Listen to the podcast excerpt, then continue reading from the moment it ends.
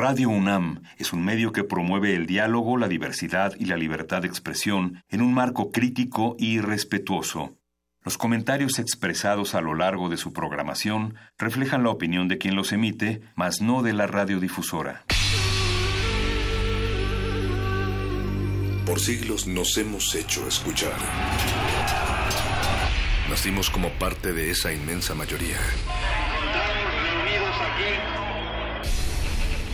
Hablar. Escuchar. Debatir. Proponer. Cuestionar. está en nuestra naturaleza. Seamos instrumentos de conciencia de nuestro pueblo. Usamos el sonido porque atraviesa obstáculos. Muros, fronteras. Nosotros somos la resistencia.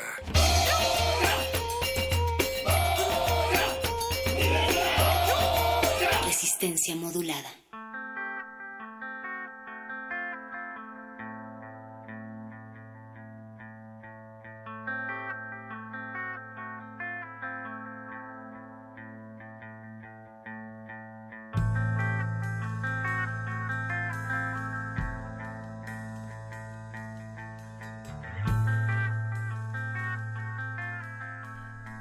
Resistencia, gracias por abrir tus oídos ante este ruido tan negro de los spots y publicidad y por permitirnos llegar a través de Radio Universidad, por hacernos saber sobre tus expectativas el día de ayer ante tiempos tan inciertos o no lo son. Hay algunos que ya están cantando victoria.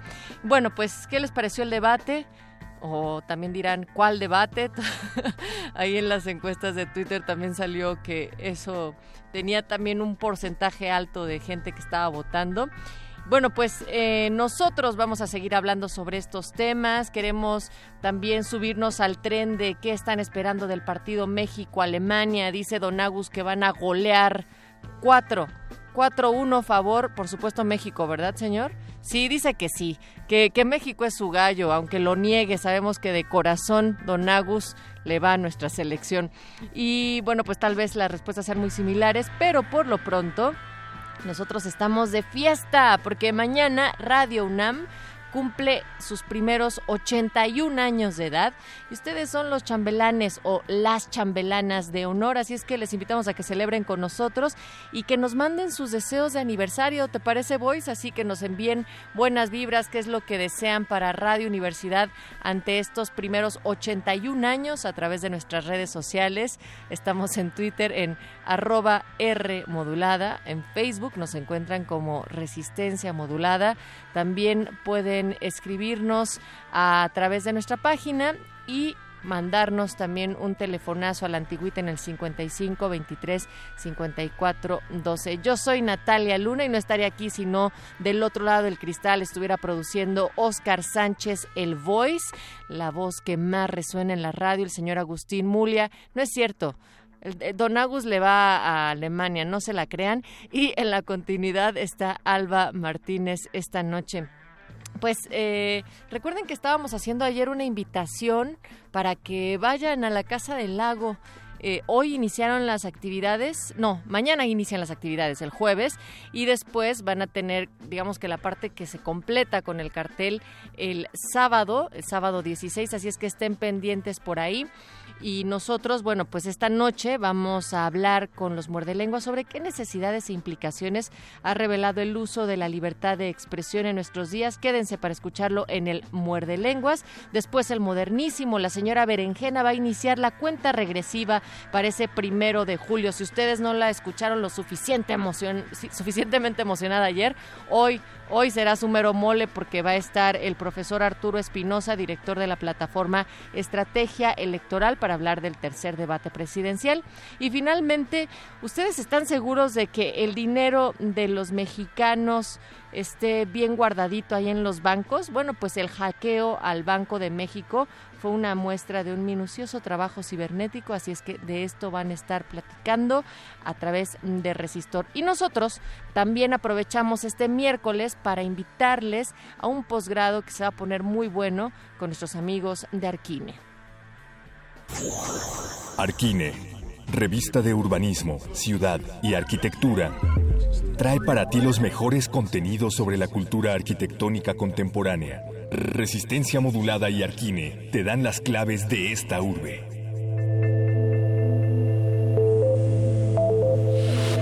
Arquine.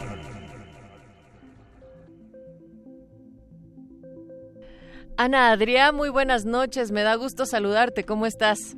Hola, buenas noches. Muy bien, ¿tú? Pues ya me estaba adelantando yo para decirle al auditorio que vamos a platicar sobre el posgrado Espacio Efímero del espacio expositivo a otras instalaciones temporales. Esta es la cuarta edición que tienen a, realizarse acá en México. Sabemos que han tenido experiencias también en Barcelona, pero Ana, me gustaría que primero arranquemos por aclarar qué es lo que se está entendiendo desde un posgrado con este título. Eh, la palabra, bueno, la conjunción de la palabra espacio efímero. Pues mira, de hecho, el, el, nombre, la palabra en sí, es un tema de discusión cada año. Eh, ya en el momento en que decidimos eh, ponerle este nombre, el, posgrado es un posgrado que nació en Barcelona hace más de 10 años y allí se llama espacio expositivo. Y cuando lo trajimos a México fue ok, pero no solo hablamos de exposiciones, sino que hablamos de cualquier instalación que ocurra de forma eh, pues efímera en un tiempo muy corto, reducido. Entonces, eh, decidimos cambiarlo a espacio efímero como tal. Ya, y además hay un lado muy museográfico que se estará abordando a través de este posgrado, ¿cierto? Exacto, el, el posgrado está navegando por diferentes módulos, diferentes proyectos que llevamos a cabo durante los nueve meses que dura y uno de los módulos es un espacio expositivo eh, al mismo tiempo trabajamos el espacio del escaparate, que es ese aparador que tenemos entre pues el comercio y el ciudadano, ese reclamo para que entre y compre todo lo que ve. Eh, también trabajamos mucho el espacio sensorial, todos nuestros alumnos son o arquitectos o pues, eh, diseñadores, vienen algunos que trabajan en producción y tal, y lo que les pedimos casi es que se despojen de todo lo que conocen para que empecemos a trabajar con nuestros sentidos, o sea, empecemos a explorar nuestros sentidos y en todos los espacios que vayamos a diseñar, ya sea expositivo, de escaparate, de escenografía teatral, etcétera, exploremos esos sentidos que siempre quedan olvidados más allá de la vista. ¿Cómo resumirías el objetivo del posgrado de espacio efímero? Mira, el objetivo es eh, ser capaz o eh, ser una persona que pueda diseñar un espacio en cualquier formato, en cualquier entorno, ya sea espacio público o en un espacio cerrado como lo que, les comentaba, pero con esa vocación de experimentar, de disfrutar lo que está haciendo y sobre todo que pueda permitirle al espectador o al público que habite esos espacios diseñados a eh, pues divertirse, emocionarse, sentir absolutamente todo lo que pueda y que ese espacio se quede en su memoria. Una de las cosas que me emocionaba mucho al leer la descripción del posgrado, Ana, eh, tenía que ver con los territorios por abordar acá en México.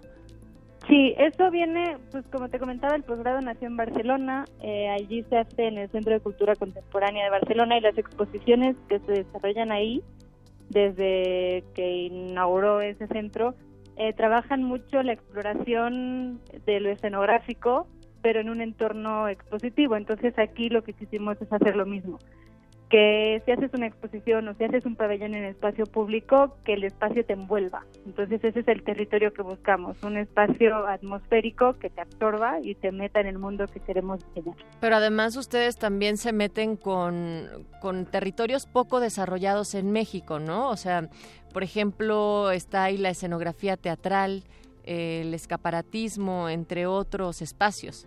Exacto, o sea, los diferentes módulos que hacemos, eh, empezamos con el escaparate y los alumnos diseñan un escaparate de un comercio de aquí de la Ciudad de México, de ahí damos un salto a, la exposición que comentábamos, luego nos vamos al espacio público y hacemos un pabellón para Mextrópoli, que es el festival que Arquine hace cada marzo, entonces es, es que están frescos mayor. O, no sé si frescos o cansados de toda la organización, ¿verdad? Sí, pero, pero es, es, muy emocionante y que los alumnos puedan participar en este entorno de espacio público con toda la ciudadanía que participe, claro. pues es brutal. Y luego nos vamos al espacio escenográfico, que pues en México hay unos escenógrafos maravillosos, entonces pues es darles como una primera mirada a este espacio o este territorio que es mágico, que es el del teatro. Ana, sabemos que muchas personas que nos están escuchando tienen este mismo jale que nosotros del decir está increíble, además del cómo está planteado el posgrado. Cuéntales cuáles son las coordenadas, o sea, dónde se tendrían que inscribir, un poco de mm, dónde sería la sede, el horario. Mira, el posgrado va a empezar el próximo 5 de octubre, o sea, todavía quedan bastantes meses para que nos podamos poner de acuerdo entre la coordinación del programa y los alumnos.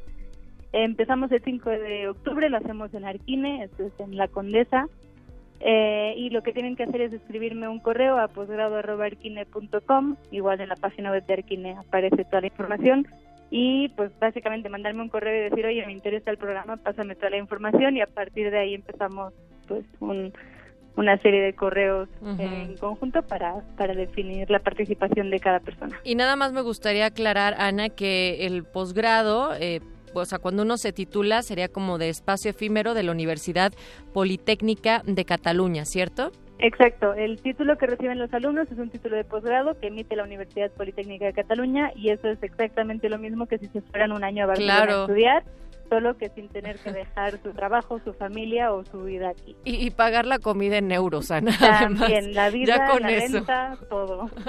Oye, pues te agradezco muchísimo esta invitación y esta conversación para la Resistencia. Seguimos sin duda en contacto. Cualquier duda que tenga la Resistencia, por acá la vamos a cachar y se las vamos a hacer llegar también a ustedes porque estas conversaciones son reiterativas y cada vez hay cosas nuevas. Así es que muchísimas gracias, Ana Adrián. Muchas gracias a ti. bueno, muy bien. Gracias. Ahí está la invitación para el posgrado de espacio efímero. Nosotros apenas arrancamos esta resistencia y vamos a escuchar una canción que va a parecer que yo la elegí, pero no.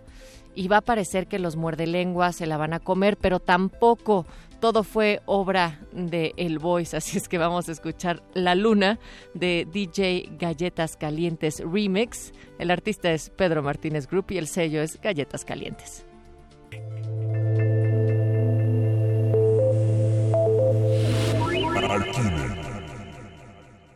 Resistencia modulada.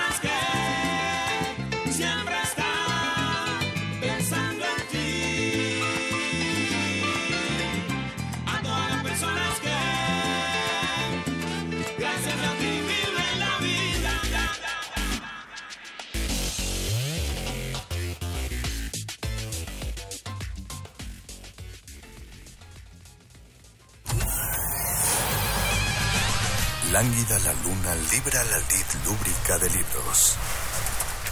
Maleable la mente emula al mutante milenario. Muerde lenguas, letras, libros y galletas.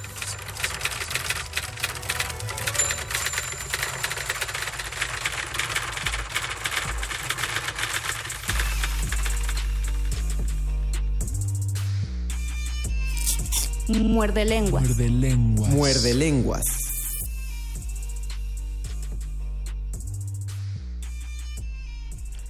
Bienvenidos a todos los sobrevivientes al debate, a todos los que no fenecieron de un ataque al corazón después de enterarse. A todos los que no quieren no quieren morir antes del año 2026. Que de, de, saber que lo que separó, lo que ha separado el, el TLCAN, lo va a unir la FIFA. Y hablando de separarse y pararse, a todos los que vieron incidental o accidentalmente el video de Sage, también bienvenidos. yo no lo he visto, pero nada más no lo veas. ya me enteré de eso. A Natalia Luna no le gusta esto. Bienvenidos al Muerde Lengua, su programa de letras, libros, taquitos. Y libertad de expresión. Siempre decimos lo que pensamos, o al menos eso es lo que intentamos, y probablemente eso es lo que intentaron los escritores eh, a lo largo de la historia de la literatura. Ustedes cuéntenos qué ejemplos tienen a propósito de la censura y la libertad de expresión en la historia de la literatura. Estamos en Facebook como Resistencia Modulada. Tenemos un Twitter, arroba R Modulada. Tenemos un teléfono en cabina 5523-5412. 5523-5412. Pero antes es un miércoles especial porque generalmente el teatro viene los lunes, pero esta vez por ser gente de casa y por hacer lo necesario es que vamos a tener invitados esta noche en Muerde Lenguas porque ya saben que cuando ustedes se llevan este programa se llevan partida doble, no solo se llevan un programa de radio, se llevan un programa de mano.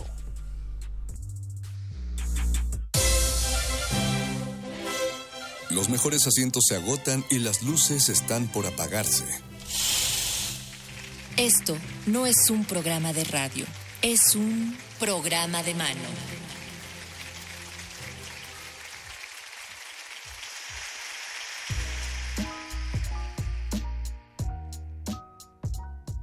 Y para iniciar este programa de mano de este miércoles, mandamos un saludo a Maxi Hernández y a Miquel Méndez que ya nos están viendo en la transmisión de Facebook Live. Y también saludamos a quienes vinieron por la alfombra roja de este muerde lenguas de esta noche, que la alfombra roja esta vez no salió hasta la calle de, de Adolfo Prieto, sino que vino directamente de la sala Julián Carrillo, aquí mismo en Radio UNAM. Es decir, que solo subieron las escaleras, el elevador y aparecieron por aquí. Sí, unas 24 horas después de, de su función adecuada, pero mandamos saludamos aquí en la cabina a Andrés Solís y a Sandra Milena Gómez. Bienvenidos por estar aquí en el Muerde Lenguas esta noche. Gracias a ustedes por, por, venir y hablarnos acerca de Malevolence, este espectáculo que se ha presentado por dos martes aquí en la sala Julián Carrillo, ¿no es así?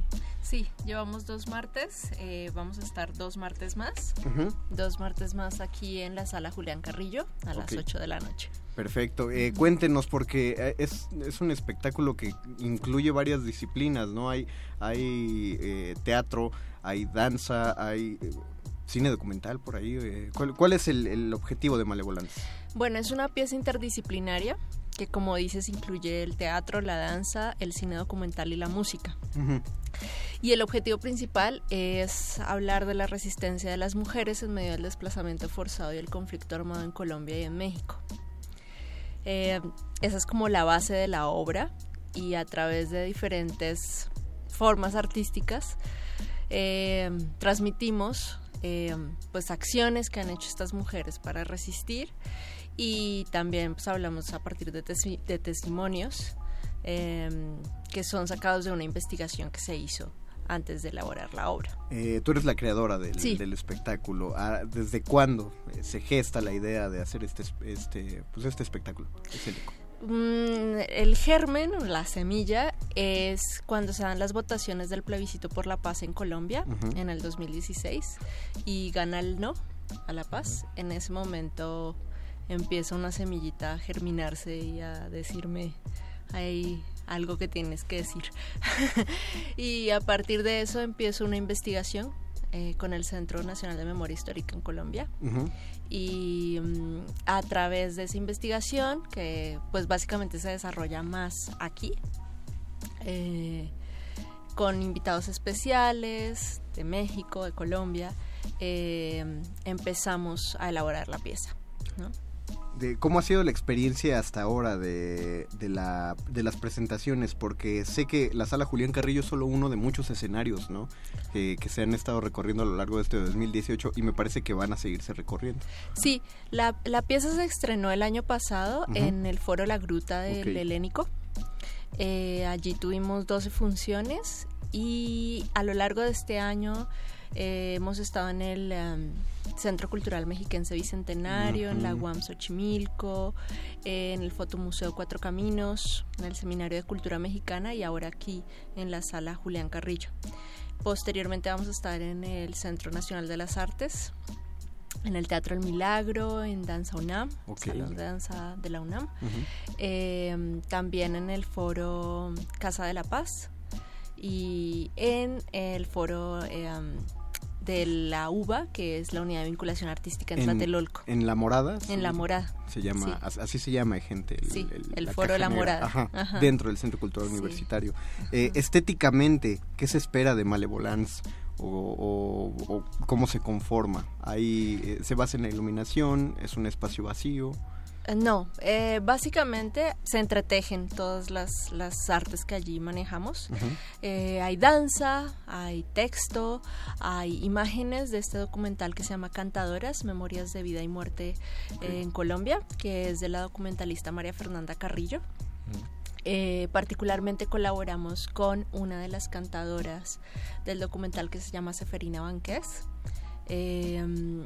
Entonces hay como estas imágenes y la música, que pues aquí está Andrés, que es como el, diseñador sonoro y compositor, em, que básicamente lo que busca es hacer una, una recopilar cantos eh, tradicionales de Colombia y de México y hacer como una eh, experimentación sonora a partir de ello. ¿no? También hay una cantante en vivo. ¿Y la, tu intervención, Andrés, fue desde el, eh, muy parecido a desde el germen o en qué momento eh, te integras a cumplir la visión de este proyecto?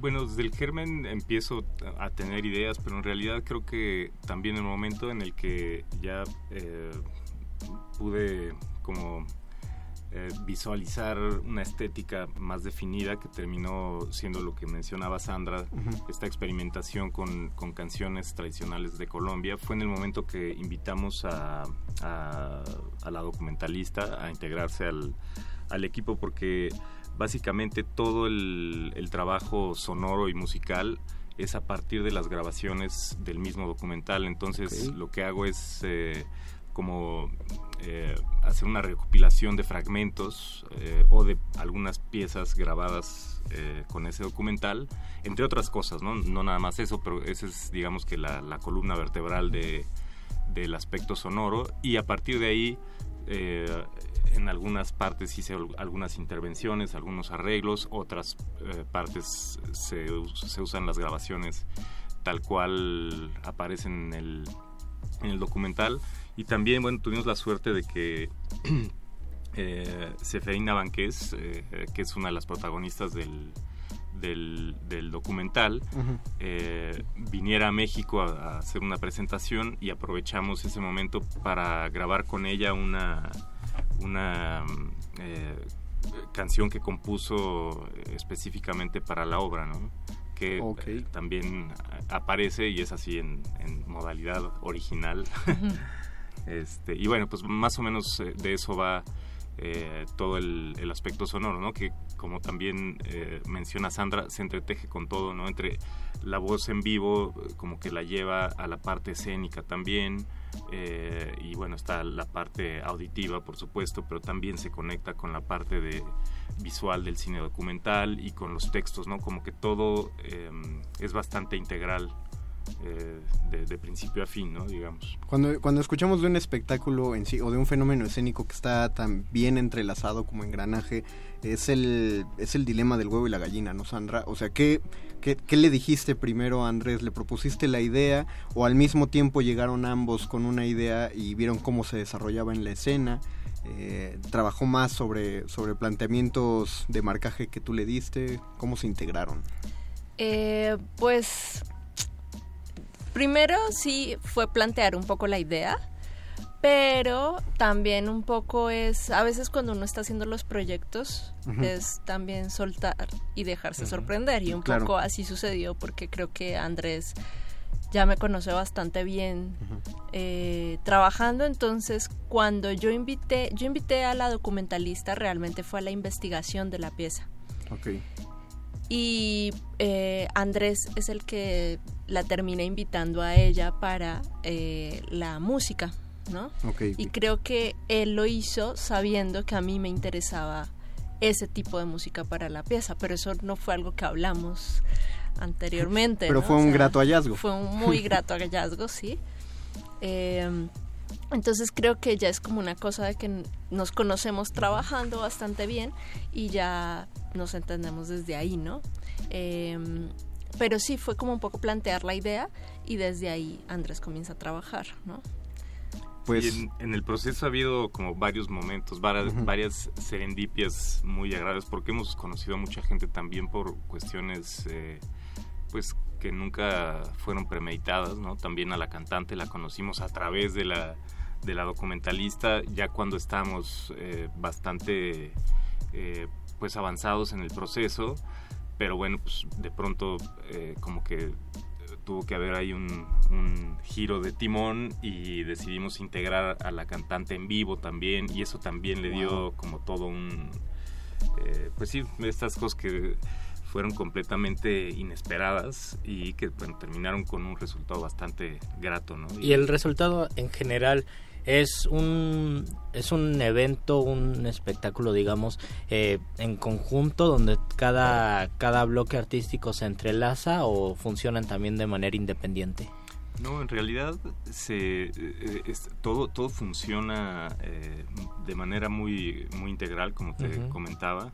Digo, obviamente si uno se pone a escuchar las canciones de estas mujeres eh, cantadoras colombianas por sí solas, pues son muy interesantes y muy, Claro. muy profundas, ¿no? Porque eh, pues precisamente reflejan como la manera en la que ellas han, han resistido y han, han, ah, pues, básicamente sobrevivido a esa, a esa violencia eh, y a ese eh, a, a la al fenómeno de haberse movido de las de sus lugares de origen todo Ujú. eso ¿no? pero uno se pierde la experiencia Malevolence completa.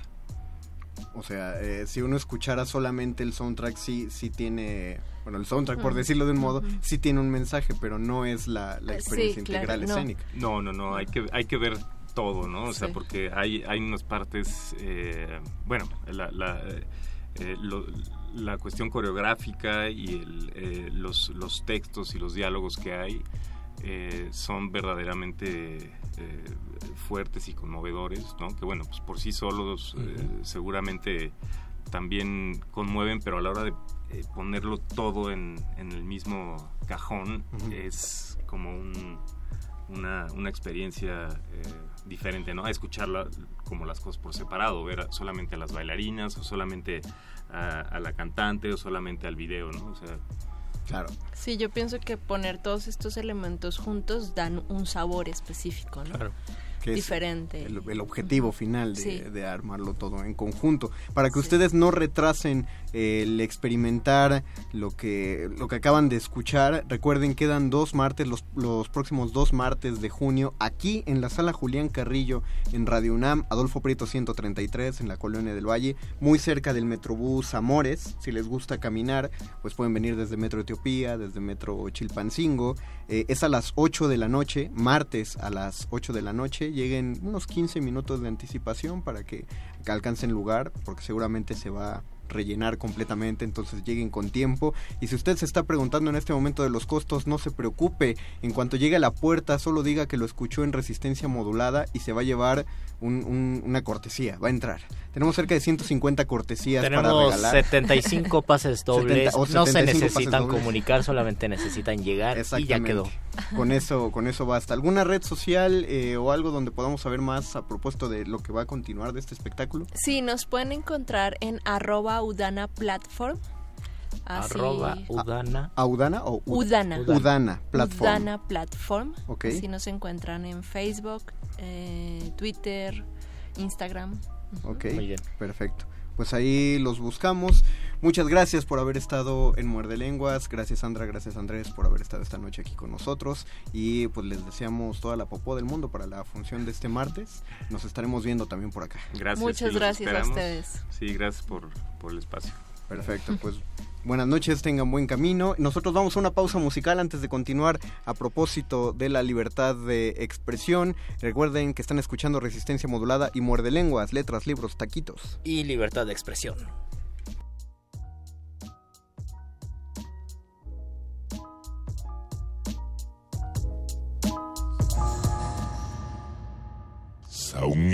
Muerde lenguas. Muerde lenguas.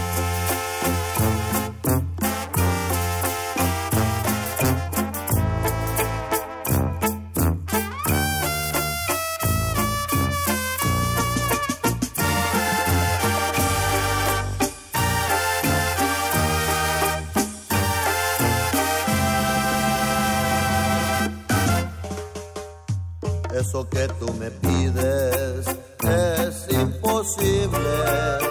Yo sé que no he nacido para rey ni para príncipe. Tú quieres admirarme, te has confundido. No sirvo para estar en un altar ni ser tu ídolo. Recuerda cuántas veces te lo dije, cuántas veces te advertí. Soy así,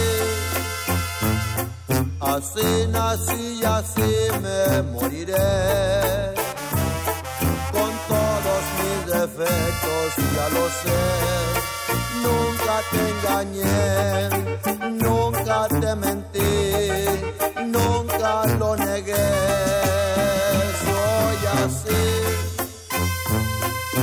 sé muy bien que nunca cambiaré. Y acepto mi destino tal cual es. Nunca te engañé, nunca te mentí,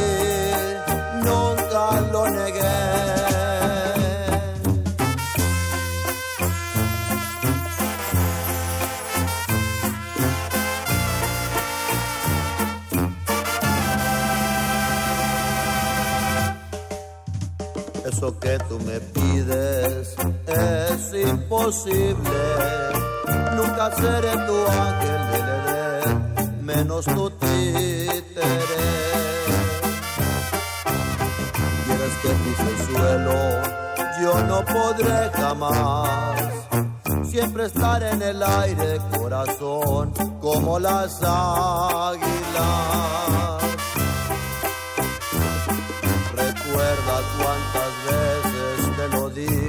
Cuántas veces te advertí. Soy así, así nací y así me moriré. Con todos mis defectos ya lo sé. Nunca te engañé, nunca te mentí, nunca lo negué soy así. Sé muy bien que nunca cambiaré. Y acepto mi destino tal cual es. Nunca te engañé, nunca lo negué, nunca te mentí.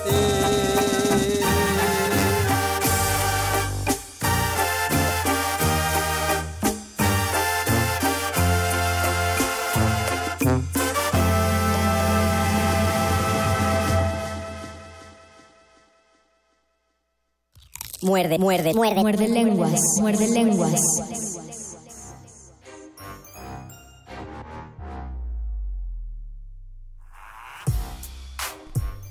Anticlimáticamente escuchamos Soy así del gallo de, de, plo- de- de bronce, porque el oro sí aguanta el plomo. Valentín Elizalde, eh, esto es parte de... No te gustó mi chiste, lo es No. parte de la Pero- libertad de expresión. Pero que tienes la libertad de decirlo. O no, no lo sé. Bienvenidos a Muerde Lenguas. Teníamos ejemplos el día de hoy, o estábamos preparando ejemplos más bien, y me parece que sí lo hicimos a propósito de cómo la literatura sí ha recibido, sí ha sido parte de la censura, y no estamos hablando específicamente de la censura que llega como, bueno, es que es la mayoría de los casos, ¿no? La censura que llega de los poderosos. Sí, puede ser una censura política, una censura moral, una censura social o incluso una, censor- una censura, como lo habíamos dicho, de un campo cultural. Pero específicamente de censura política, pues está el caso de Federico García Lorca, quien a sus veintitantos años, ya por cumplir los treinta, terminó de escribir un proyecto que llevaba mucho tiempo escribiendo, que es El romancero gitano. Es el mismo nombre ya era un poco escandaloso en su tiempo porque a los gitanos y todavía no eran bien vistos en España. Y pues los tildaban de ladrones, de gente eh, que necesitaba estar en, en la marginación, ¿no? Esa era como la idea de, de ese tiempo. Y García Lorca dijo yo voy a escribir unos romances al estilo de la Edad Media pero voy a hablar de los gitanos en esos romances el romance de la Guardia Civil Española donde los policías, que eran muy crueles, la Guardia Civil Española, eh, aparecen y matan a unos gitanos, pues era uno de los romances más importantes del libro y fue de los más castigados. En un momento lo llevaron a declarar a Federico García Lorca 10 años después por haber escrito el romance de la Guardia Civil Española y García Lorca les le mandó una carta, yo lo leí en su epistolario, no me acuerdo a quién le mandó una carta y dijo, oye, ¿tú crees? Me acaban de citar para declarar sobre el romance de la Guardia Civil Española y él se lo tomó a broma, pero pues ese parte de ese libro y de su manera de pensar fue lo que lo condujo a la muerte. Eh, Entonces ahí sí la libertad de expresión pues se vio completamente restringida. Se vio o, o- o más bien no. O cortada tal vez. Más bien podríamos decir se vio consecuente. Es decir, porque Lorca sí pudo, sí pudo ejercer su derecho de libertad de expresión. Sufrió unas consecuencias espantosas, Sí. no, no estoy justificando para nada las acciones de un régimen, pero por ahí va, más bien es, es el precio de decir lo que, lo que se debe... Lo Y el precio que no debería existir. Mm, Estoy de acuerdo. Sí, porque también, también le pasó a Sor Juana en los últimos años de su vida, pues la Santa Inquisición fue tras ella, pero ella porque tenía eh, la amistad de la virreina se salvó de la condena y se salvó de la muerte, pero a cambio le tuvieron que quitar todo, absolutamente todo lo que tenía, sus libros, sus materiales y se- sus cuadros y se quedó sin nada en los últimos años de su vida. Eh, Dicen que el cuadro, el de los billetes de 200, donde está Sor Juana, fue pintado como 20 años después o algo así, algunas décadas después de la muerte de Sor Juana. Eso significa que no sabemos cómo era físicamente Sor Juana porque el cuadro que tenemos es después y lo y los cuadros que tenía anteriormente pues fueron quemados por la Santa Inquisición, era la que no le parecían sus textos y su manera de vivir y de pensar. Sin embargo, sí hay todavía consecuencias a propósito de lo que dijo. Y me parece que la mayor y más memorable consecuencia es que todavía la leemos. Sí. Eh, eh, si uno dice adecuadamente lo que se tiene que decir, por supuesto puede, puede sufrir la censura de los necios o, o el ataque de los mismos, pero aún así tenemos la, la fortuna de saber que esas palabras sí tenían un, un motivo, no, cayeron en el vacío, pues no, y, y en ningún momento, ni en estos dos ejemplos, ni Lorca ni Sor Juana en algún momento le jugaron a la víctima o, No. o al mártir, simplemente supieron que, eh, como tú lo dijiste, no debería existir y sin embargo ellos saben, como todos debemos saber, que, que existen, ¿no? Es- esa clase de Sí, restricciones. yo creo que era una manera consecuente de ejercer su vocación literaria creativa. No era ni jugarle a la víctima ni jugarle al, Ajá. al valiente, sino ser consecuente con lo que hacían y con lo que pensaban y escribir tal cual. Y creo que pues tener esa coherencia, lo que nos decía un radio escucha el lunes pasado, que la libertad de expresión existe en la literatura, creo que en ese sentido sí existe porque cuando uno escribe, eh, independientemente del campo y del contexto, pues intenta ser sincero con lo que haces, ¿no? Esa es la primera eh, idea que tenemos de la creación literaria.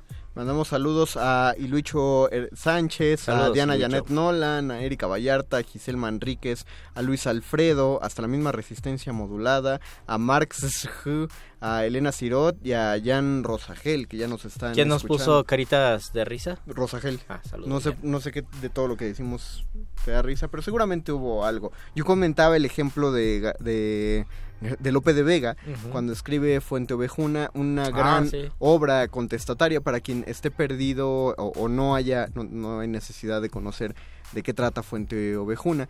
Eh, la obra básicamente va sobre una la, la violación que hay hacia una mujer del pueblo de Fuente Ovejuna a manos del comendador Que Y- sería como el presidente municipal, más o Básica- menos. Sí, exacto. Bu- eh, buena traducción. Y eh, al, al de, bueno, por él y por sus hombres, además. Aparte la dejan libre, ella, ella logra regresar a Fuentevejuna a denunciar los atropellos del comendador, el cual simplemente se escuda en una ley eh, bastante antigua que era el derecho de pernada, donde prácticamente un, un gobernador o alguien con una posición política poderosa puede aprovechar de la manera que quiera el cuerpo de la persona que quiera para las acciones que quiera. Entonces, eh, esta mujer se queja ante el resto de Fuentevejuna, casi, pues muchos no responden por el miedo a lo que pueda hacer el comendador, y ella misma eh, o- empieza a organizar una revolución en contra del comendador. Las primeras en seguirlo son otras mujeres, luego el pueblo se le une, van.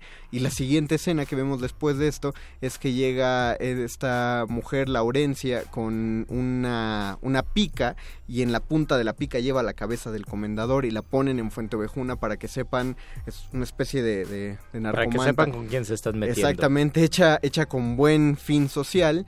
Y después de eso, pues llegan las autoridades españolas y empiezan a preguntar, oigan... eh, ¿Quién mató al comendador? Fuente Ovejuna, señor, es la respuesta, porque el pueblo entero sabe que si el pueblo entero es el culpable, no pueden condenar a todo un pueblo.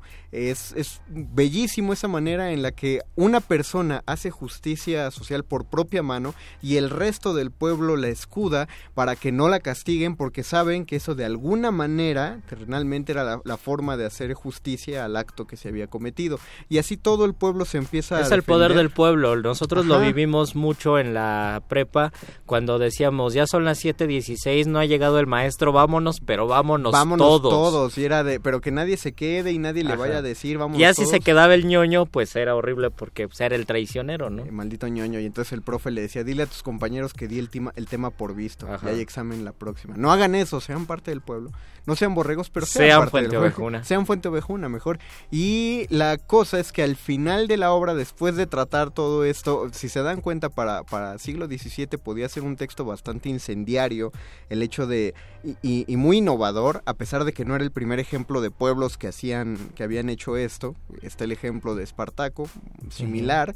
Eh, a pesar de esto sí podía encender eh, los focos rojos de la gente pensando que podía empoderarse como pueblo y entonces para evitar que la Inquisición tocara la puerta a su puerta Lope de Vega decide que al final de la obra los que llegan son los mismos reyes de España y entonces son ellos los que dicen no nosotros declaramos que aquí no hay aquí no hay culpables porque el comendador era una autoridad que está entre el pueblo y los reyes el pueblo castiga al comendador y los reyes justifican el castigo. Y de esta manera el pueblo queda muy contento con los reyes como decir, claro, hay gente eh, corrupta e injusta en el poder, pero los que están hasta arriba de ese poder son personas absolutamente nobles y, y a las cuales aún y por el resto de nuestra vida les deberemos respeto. Entonces con este ligero ligera juego de, de podríamos decir incluso casi Salva su adulación, vida. salva su vida, salva su obra y aún podemos leer uno de los grandes textos del siglo de oro y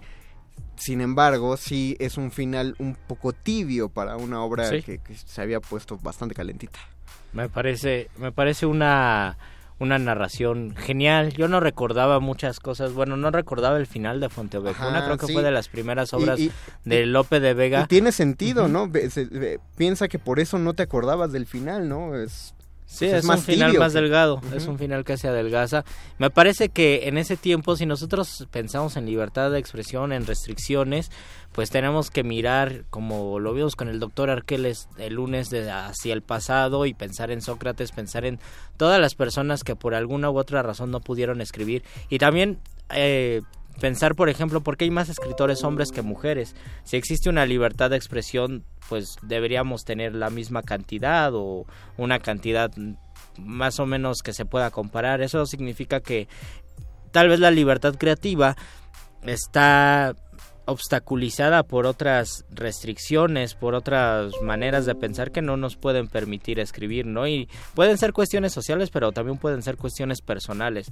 Decir, pues yo tengo la libertad de expresar y de decir lo que yo quiero, pero no tengo la fuerza o el ánimo para hacerlo, entonces también hay una cierta eh, restricción a esa libertad que parte de uno mismo. Existe la autocensura, por supuesto, pero claro, en la actualidad podríamos decir eh, que sí existe, yo me atrevería a decir la misma cantidad de escritores que de escritoras, pero hay una diferencia en cuanto son publicados. Por ejemplo, y esos son números que ya no tenemos. Ojalá no, ojalá solo estemos sospechando, pero todo parece indicar que, que no son sospechas eh, no fundamento. exactamente. Solamente recordemos ejemplos de autoras que han tenido que cambiarse el nombre o han tenido que poner solo los apellidos para que las publiquen. Y para cerrar el tema que estuvimos planteando desde el lunes, ya llega el último segmento porque sí, damas y caballeros, ya se acerca el final de este muerde lenguas de miércoles y por eso es que llegamos a la hora más luminosa del muerde lenguas. El momento apoteósico. La hora de la iluminación. Con el doctor Arqueles. Cuando la primer duda del hombre surgió, el universo respondió con el conocimiento en forma de persona. Una persona con suéter.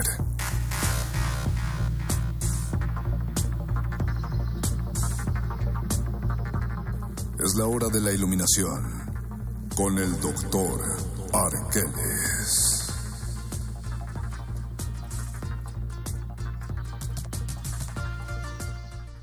Bienvenido mi primaveral, doctor Arqueles, o más bien veraniego, doctor Arqueles. Un placer, como siempre, maricón. Ustedes no logran verlo, pero esta vez traigo guayabera hawaiana, aprovechando el clima. A pesar de que yo creo que viene de Yucatán. A pesar de que ha sido un día bastante lluvioso. y lluvia fría. Pero bueno, el doctor Arqueles puede convocar para sí mismo el clima que quiera. En efecto. Doctor, ¿qué dejamos eh, pendiente en nuestro tintero del lunes pasado? Dejamos que estaba a punto de beberse la cicuta. Eh. ¿El doctor no? No, no, no, no usted no, doctor. Su, maestro Sócrates. Ah, sí, en efecto. Y decíamos que era por una cuestión de cierta postura disidente ante la hegemonía, la visión común, lo que es considerado como lo correcto y adecuado, y básicamente hacer una figura incómoda esto de ser incómodo muchas veces parte precisamente de ejercer la libertad de expresión y es muchas veces lamentable el que sea coartada tal libertad y tal derecho que se supone tendría que ser innato para todo ser humano.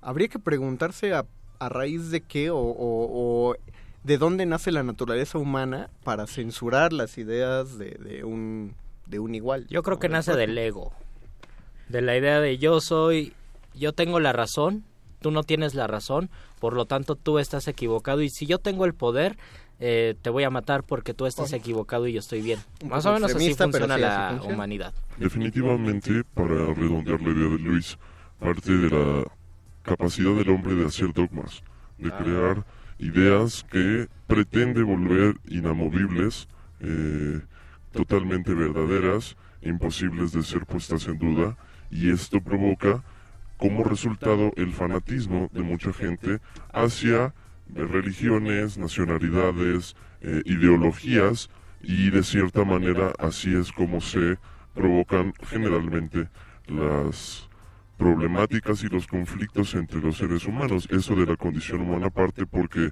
pues yo no tengo la tolerancia suficiente para dejar al otro que se exprese. Dice Jan Rosaguel que parte del miedo. Definitivamente, y es porque eh, hay, hay mucho problema con la idea de la tolerancia. Creemos que tal vez tolerar solo significa eh, dejar que el otro haga lo que quiera y, y que no me importe y en realidad tiene más que ver con ponerme en sus zapatos, con respetar su punto de vista y con entender que tal vez escuchar al otro me dará un enriquecimiento distinto. Es, es, como lo que plantea Humberto Eco en El nombre de la rosa, ¿no? Que un mito fantástico. Aristóteles escribe la tragedia para, para describir el género, el género literario trágico, pero se plantea que, o, creemos en el mito que existe la comedia, donde escribe lo contrario, pero ese texto no ha sobrevivido, no sabemos si existió, y Humberto Eco plantea que sí existió, pero que la iglesia lo censura porque hablan acerca de que la risa es, dicen los padres que salen en el nombre de la rosa, que la risa es el sonido más grotesco de la creación, porque reír es ofender a Dios, eh, el gesto, la cara humana se deforma, uno toma pocas, las cosas les quita su ámbito sagrado, eh, emite un ruido disonante. Depende de quién se ríe. En general, todas las risas son disonantes. Cuando hablamos ya de carcajadas, ah, todas son disonantes. No puedes tener una risa ensayada. Nadie se ríe. Oh, no. y bueno, ¿quién dijo que esa idea de la risa eh, y de lo cómico era la correcta? Una tradición o una ideología. Y esa ideología se impuso y dijo, nosotros tenemos la idea correcta y ustedes están incorrectos y tienen que someterse a las consecuencias de hacer las cosas supuestamente mal. Y tiene, y tiene todo que ver con, con esta doctrina eh, católica que se plantea en el libro, ¿no? Si es verdad que el respeto a Dios se infunde mediante el miedo, como en redes sociales nos dijo Jan Rosaguel, entonces significa que si yo defiendo una idea como la risa, la cual es capaz de eliminar todos los tipos de miedo, entonces voy a perder el respeto a la entidad divina. Pablo Neruda decía que la risa es el lenguaje del alma. Conozco la obra de Pablo Neruda. Muy bien. Y las citas de los Simpson. A mí me, gusta, me gusta. Nos dice Marta Elena aquí en, la transmisión de Facebook Live, escuchamos recientemente una libertad de expresión en primer movimiento cuando invitaron a Bonilla para presentar la obra Fuente Ovejuna. Él dijo que ojalá ganara Obrador y se escuchó sin censura. Y curiosamente tú también estás expresando tu opinión al momento de decir ese comentario. Por supuesto que no debe haber censura, no todavía. Existen siempre los mecanismos de control en los cuales se pretende hacer que esta cosa que todos poseemos, la palabra, tenga límites. Y finalmente, lo ideal sería que nos diéramos cuenta de que nuestra palabra no tiene límites, por más que se pretenda ofrecer castigo ante la libertad de expresión, siempre la palabra, como es nuestra, es libre. Y tenemos, pero tenemos responsabilidad de hacernos eh, cargo de nuestras propias ah, palabras. Por, supuesto. Uno dice que eh, se dice, ¿no? Que uno es este dueño de su silencio y esclavo de sus palabras. Y como mencionábamos el lunes, mi libertad de expresión termina cuando afecta las libertades de otros. Exactamente. Uno tendría que saber que la palabra, la, la palabra bien manejada es, es poder eh, y, quien opine lo contrario simplemente que vea los debates y no, el, no, no, los debates que acabamos de ver, sino los debates a lo largo de la historia. Cuánta, hay por ahí ejemplos de personas que eran muy capaces de utilizar el don de la palabra y Perro Muchacho nos lo explicó varias veces que los debates existen a partir de la elección de Kennedy contra Nixon y se inventaron justamente porque los asesores de campaña de Kennedy sabían que él era, era muy habilidoso con la palabra y entonces a partir de esos debates televisados fue que Kennedy reputó en sus encuestas. Sean elocuentes, queridos escuchas. Sean, sean bien letrados, sean pen. Y con esto terminamos nuestro Muerde Lenguas de miércoles el 13 de junio. Agradecemos a don Agustín Muli en la operación técnica. Agradecemos a Oscar El Voice en la producción. Agradecemos a Alba Martínez en la continuidad. Y tenemos a Bere Camacho, la señora Berenjena a punto de entrar ya, modernísimo. Ya esperando entrar al modernísimo, no se despeguen. Teníamos, tenemos regalos ya para despedirnos, tenemos libros. Márquenos al 55 23 54 12. Tenemos cinco libros. Tenemos cinco libros que son cinco, es una antología de Homero Aritis, es un poeta impresionante, es uno de los grandes poetas y es una colección muy bella físicamente del Fondo de Cultura Económica. Ustedes ya la han de conocer que tiene una camisilla cada libro como de colores combinados y porque radio no se los puedo describir tan bien, pero tiene ya, tiene ya bastantes libros, acaba de, sacar la antología de Homero Aritis, creo que es un poeta que vale mucho la pena, ya habíamos hablado de Poesía en Movimiento, Homero Aritis fue uno de los eh, antologados en Poesía en Movimiento y también de los antologadores de Poesía en Movimiento, es un poeta muy culto, es un ajedrecista excelente, entonces yo creo que les va a gustar muchísimo este, este libro, este autor y chequen la oferta del Fondo de Cultura Económica porque han sacado libros muy buenos. 55 23 54 12. Aprovechen los cortes del INE para llamar y se van los libros, ya se van uno, entonces quedan cuatro. Solo dejen su nombre. Nosotros nos despedimos después del corte. Llegará el modernísimo con la señora Berenjena y al final Resistor. Hay mucha resistencia todavía. Se despiden de estos micrófonos. Luis Flores del Mal. El Mago Conde. Y el doctor Arqueles. Los locutores del muerde lenguas se quieren deslocutor y muerde lenguarizar. El que los deslocutor y muerde lenguarice, buen deslocutor y muerde lenguarizador será.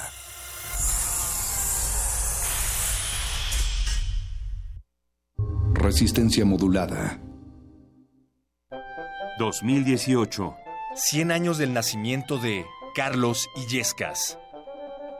No solo era un maestro de la palabra, don Carlos como que desgranaba filigrana, como que su mazorca, como que su, sus palabras eran oro, pues eran, tenía una plática tan fluida, tan inteligente eh, en todos los aspectos, pero sobre todo todo lo relacionado con la literatura. Era asombrosa su, su capacidad de, de memoria, de información, de conocer la filosofía. Él era un gran conocedor y defensor de Hegel, por ejemplo.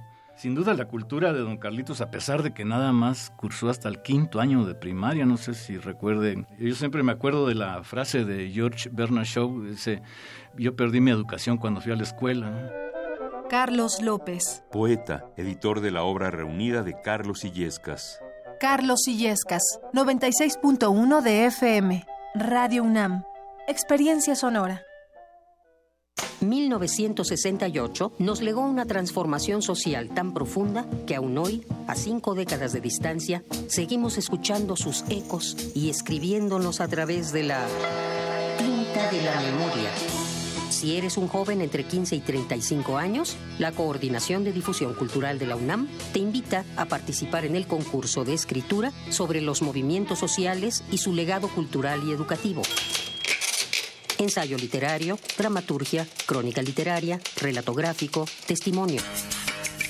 Mayores informes en www.universodeletras.unam.mx info arroba universodeletras.unam.mx o al 56 22 66 66 extensión 48 870.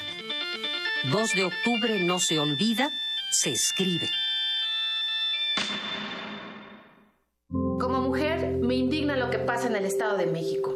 Nos violan, nos discriminan, nos asesinan. Por eso, desde el Congreso mexiquense he impulsado iniciativas específicamente para favorecer a las mujeres, en particular la Ley de Protección a la Maternidad y la Infancia Temprana, con la idea y la intención de proteger a la mujer y de que sus hijos crezcan sanos y saludables. Este primero de julio va por tu familia. Demos juntos un paso al frente. Fernanda Rivera, candidata al Senado de la Coalición por México al Frente. Vota PAN. Nueva Alianza presenta una historia de la vida real. Papá, mamá, les presento a Andrés y quiero decirles que quiero vivir con él seis años. ¿Qué? Desde que yo soy muy chiquita está obsesionado por mí y pues quiero probar. ¿Probar qué? Algo nuevo. ¿Nuevo? Mejor diles tú, Andrés. No, no, no, con ese señor no quiero hablar. Pues qué tanto le prometió a mi hija. A ver, hay elecciones en la vida que no tienen marcha atrás. Piénsalo bien. Perdóname, Andrés. Creo que lo voy a pensar mejor. Esta historia continuará. En esta ciudad. Aquí es bienvenido quien sí trabaja. Aquí el ciudadano es el mero mero. La ciudad es lo primero. Aquí nosotros somos los jefes. La jefa es la ciudad. Con barrales vamos al frente. Nos une el amor por la ciudad. Ale, ale, barrales. Vota por Barrales. Este primero de julio, para jefa de gobierno, vota Alejandra Barrales. Vota Movimiento Ciudadano. La Escuela Nacional de Trabajo Social y Radio UNAM presentan Vida cotidiana. Sociedad en movimiento. un programa para analizar las distintas problemáticas sociales y documentar alternativas e intervenciones para enfrentarlas. ¿Por dónde empezamos? Acompáñanos todos los viernes a las 4 de la tarde por el 96.1 de FM. Radio UNAM. Experiencia sonora. Habla Santiago Krill y Alejandra Barrales. Nuestra ciudad está en riesgo y los panistas tenemos la obligación de defenderla. Los ciudadanos que creemos en la libertad tenemos en los candidatos del frente la mejor opción. Nos unen las ganas de trabajar juntos, que las empresas crezcan y que los empleos mejoren. Nos unen las ganas de que tu familia viva bien. Nos une la jefa de todas las ciudades. Este primero de julio, para jefa de gobierno, vota PAN. Alejandra Barrales, candidata a jefa de gobierno. PAN. Mi voto sí tiene precio. Mi voto vale lo mismo que mi dignidad. Mi voto vale lo que vale mi futuro. Mi voto vale lo que mi palabra. Mi voto vale tanto como los que me importan. En este tiempo de elecciones habrá quienes intenten convencernos de vender nuestro voto, pero nuestro voto vale más de lo que nos pueden ofrecer. Mi voto no se vende. Porque mi país me importa, no dejaré que nadie condicione mi voto. Porque mi país me importa, voy a denunciar cualquier intento de compra o coacción. Porque mi país me importa, yo voto libre. INE. En este periodo electoral, la Fiscalía General de Justicia del Estado de México, a través de la Fiscalía Especializada en Materia de Delitos Electorales, te brinda atención en caso de ser testigo o víctima de un delito electoral. Ofrecerte dinero a cambio de tu voto, recoger tu credencial para votar, condicionar tu voto mediante cualquier presión o amenaza, son solo algunos de ellos. Infórmate. Cualquier anomalía, repórtala al 01800 7028 770 en nuestras redes sociales o en la aplicación móvil FGJ Domex, disponible de manera gratuita.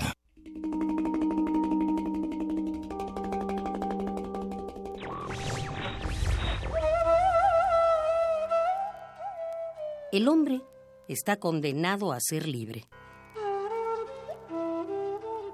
Jean-Paul Sartre.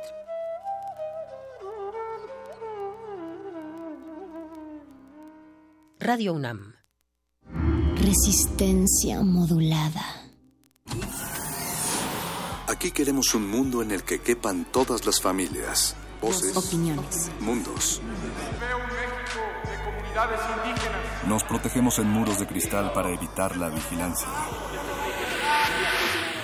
Si no podemos bailar, entonces no es nuestra resistencia. El modernísimo. Todo es arte. Todo es política.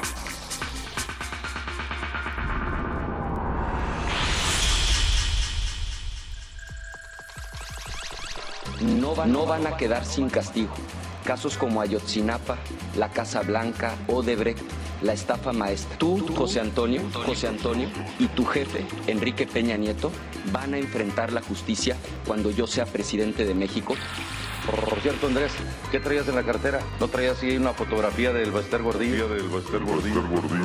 Tres segundos. Aquí el único que está indiciado por un delito es Ricardo. Dale, pues. Dale un beso. Dale un beso. Quizá al final de la película crean que tú y Peña Nieto son los buenos y yo soy el malo, malo, malo, malo, malo, malo, malo. Elecciones 2018. El modernísimo.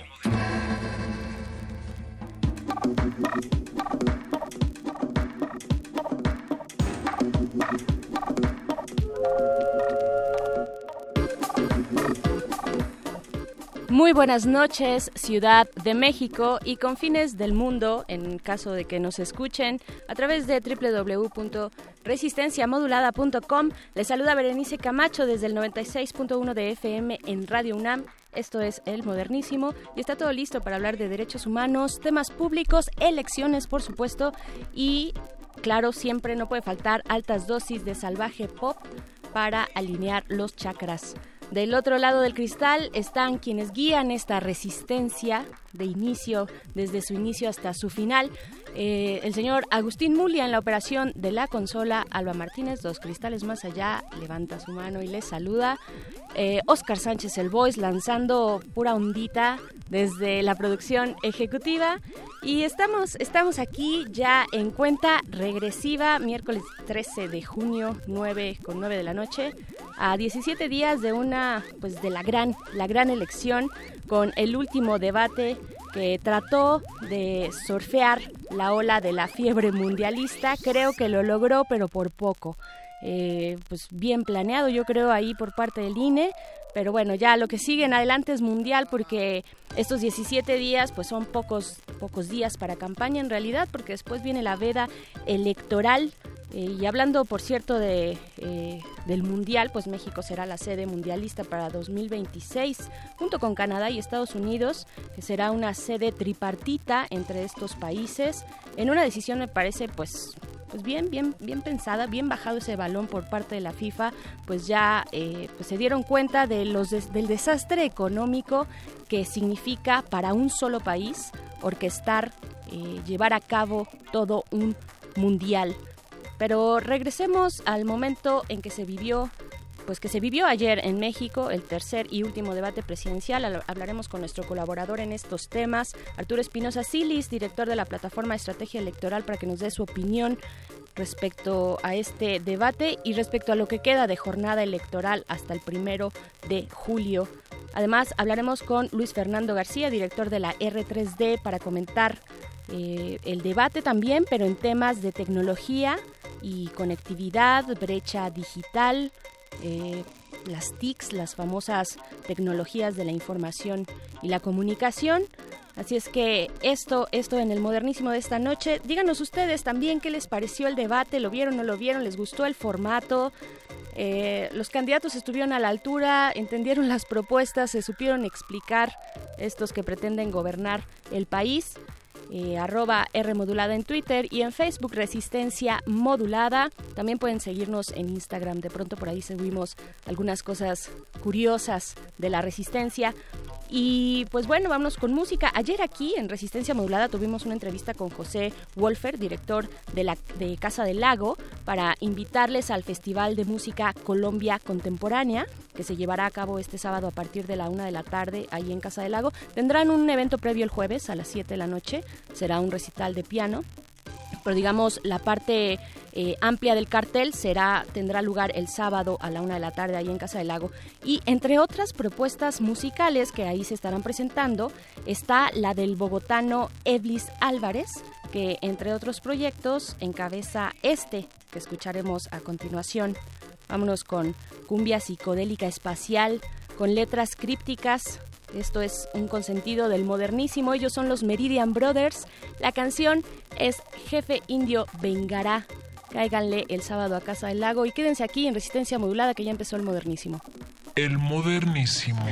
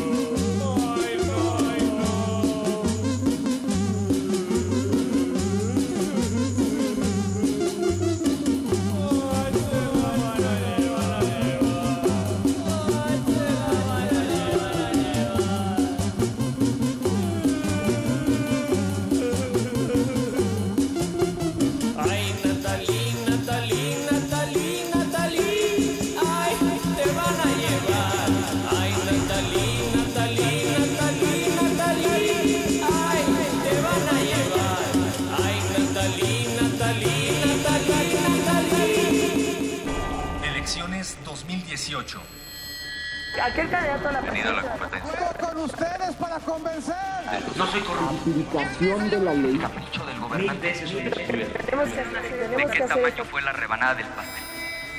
Elecciones 2018. Con Arturo Espinosa Silis. Por un voto informado. El modernísimo.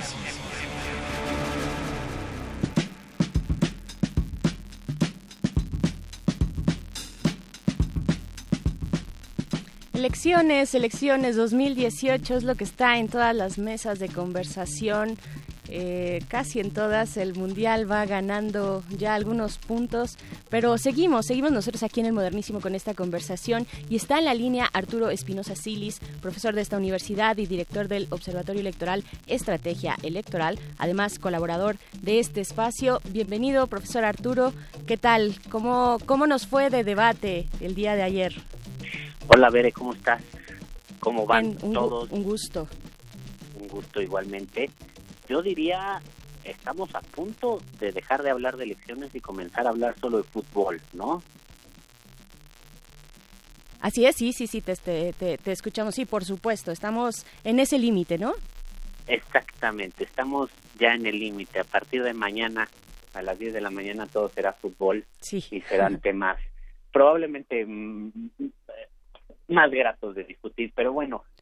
pues Seguramente, sí, esperemos, esperemos que así sea. Exacto. Ah, ayer tuvimos el tercer debate y el último debate que, que organiza el INE.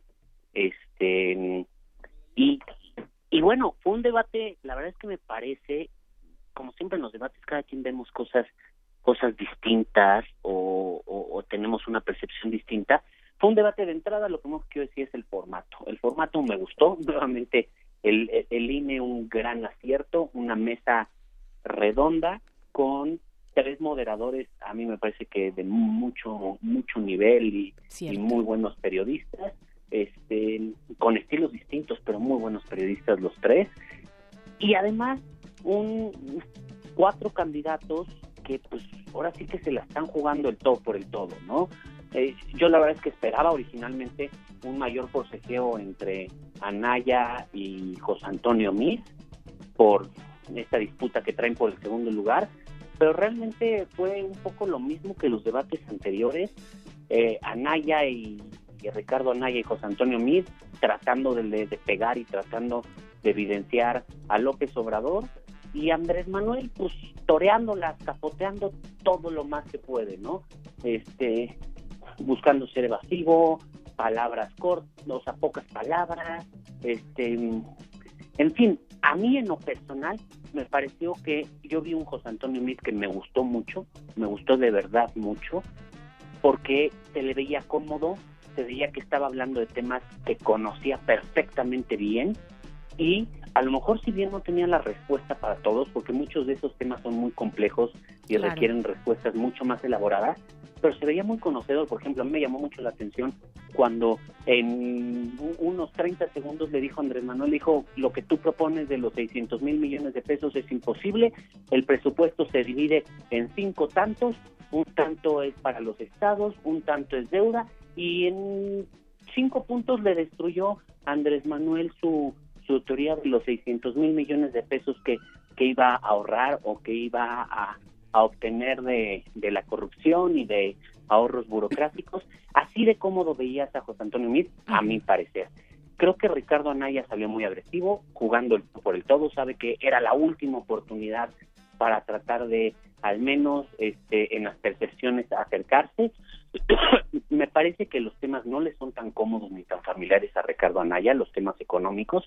Desde cierto punto creo que en ese aspecto, en los temas económicos, no se preparó tan bien. Sí mencionó algunas propuestas, varias, pero muy genéricas. No mostró, la verdad es que creo que junto a José Antonio Mit se, se vio opacado en ese sentido y se le vio más incómodo, más tenso. Él tenía más que jugar, atacó muy duro a López Obrador. Me parece que ese tema de, de los contratos del aeropuerto y, y el contratista este que, que, también tuvo contratos en la Ciudad de México fue un buen as bajo la manga y, y López no, no se pudo defender. Y Andrés Manuel, pues en su papel, ¿no? En el papel que es el líder, el líder absoluto, al menos en las, en las, en las preferencias que muestran las encuestas, y, y capoteando con el mismo discurso de siempre. Andrés Manuel ya lo conocemos, siempre dice que todo el problema de este país es la corrupción y que él la va a resolver. Este siempre hace referencia al comercio interno, a la economía interna y, y, y, así lo va haciendo. Y bueno, el Bronco pues creo que un mero espectador que la verdad es que le pone un poco de sal y pimienta a- al debate, a la elección, pero, pero es un mero espectador desde mi punto de vista.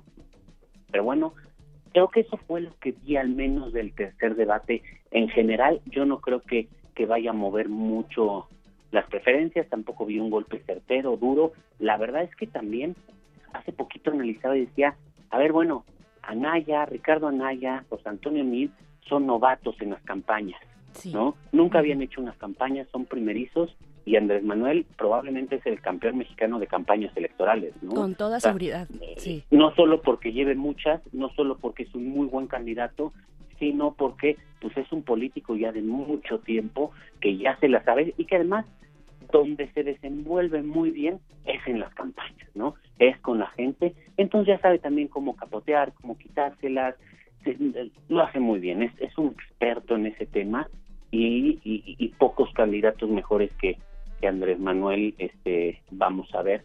Entonces creo que para para ahorita pues, lo que resta a mí me parece que las campañas prácticamente ya acabaron, digamos, no solo porque ya estamos en la recta final, porque ya fueron los tres debates, sino porque ahorita sí, gran parte de la atención se va a centrar en el Mundial, ahorita está viendo, vienen partidos, la verdad es que todos los días hay un partido bastante atractivo, y va a ser lo que va a llamar la atención el Mundial, y, y creo que lo importante es que la gente, los que vamos a votar, nos centremos ahorita en cómo vamos a decidir nuestro voto. Muchos de nosotros vamos a tener seis boletas electorales enfrente y lo que yo siempre he dicho, cada uno de esos votos importa para los equilibrios, para los pesos, para los contrapesos y hay que ver cómo vamos a distribuir esos votos.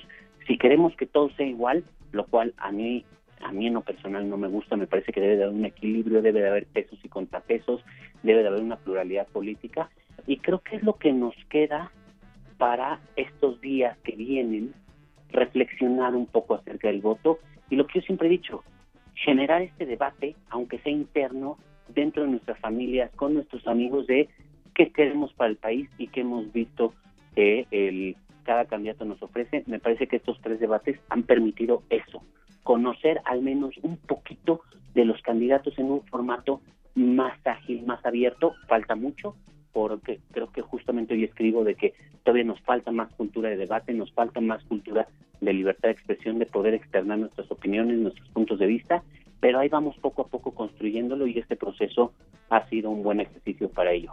Definitivamente, eh, tocas un montón de puntos importantes desde eh, lo que nos toca a la ciudadanía. Tú ya mencionabas, bueno, es un momento para reflexionar el voto, estos eh, 17 días que tenemos por delante. Es un momento también para enterarnos cómo votar en la parte más práctica. Yo ahí quiero mencionar eh, esta eh, pues el trabajo que han hecho ustedes desde estrategia electoral, donde tienen distintas capsulitas para decirnos, para decir a la ciudadanía, pues cómo podemos votar, porque finalmente serán algunas de las boletas serán bastante complicadas, ¿no? De leer, digamos. Eh, el INE ha hecho ahí, eh, pues un poco su trabajo en redes sociales. Yo sí me he topado con algunos eh, videos que explican, pues cómo cómo es un voto válido y cuál no.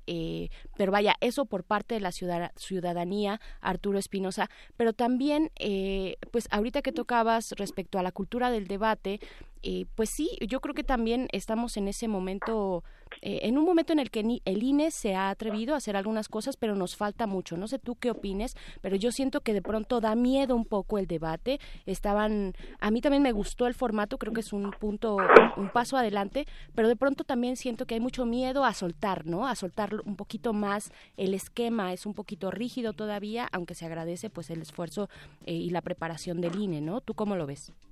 Mira, yo creo que yo lo que eso venido sosteniendo, Veré, es, me parece que el formato es adecuado. o sea, son formatos, el INE hizo un amplio estudio, un amplio análisis, y son formatos que han funcionado muy bien en otros países.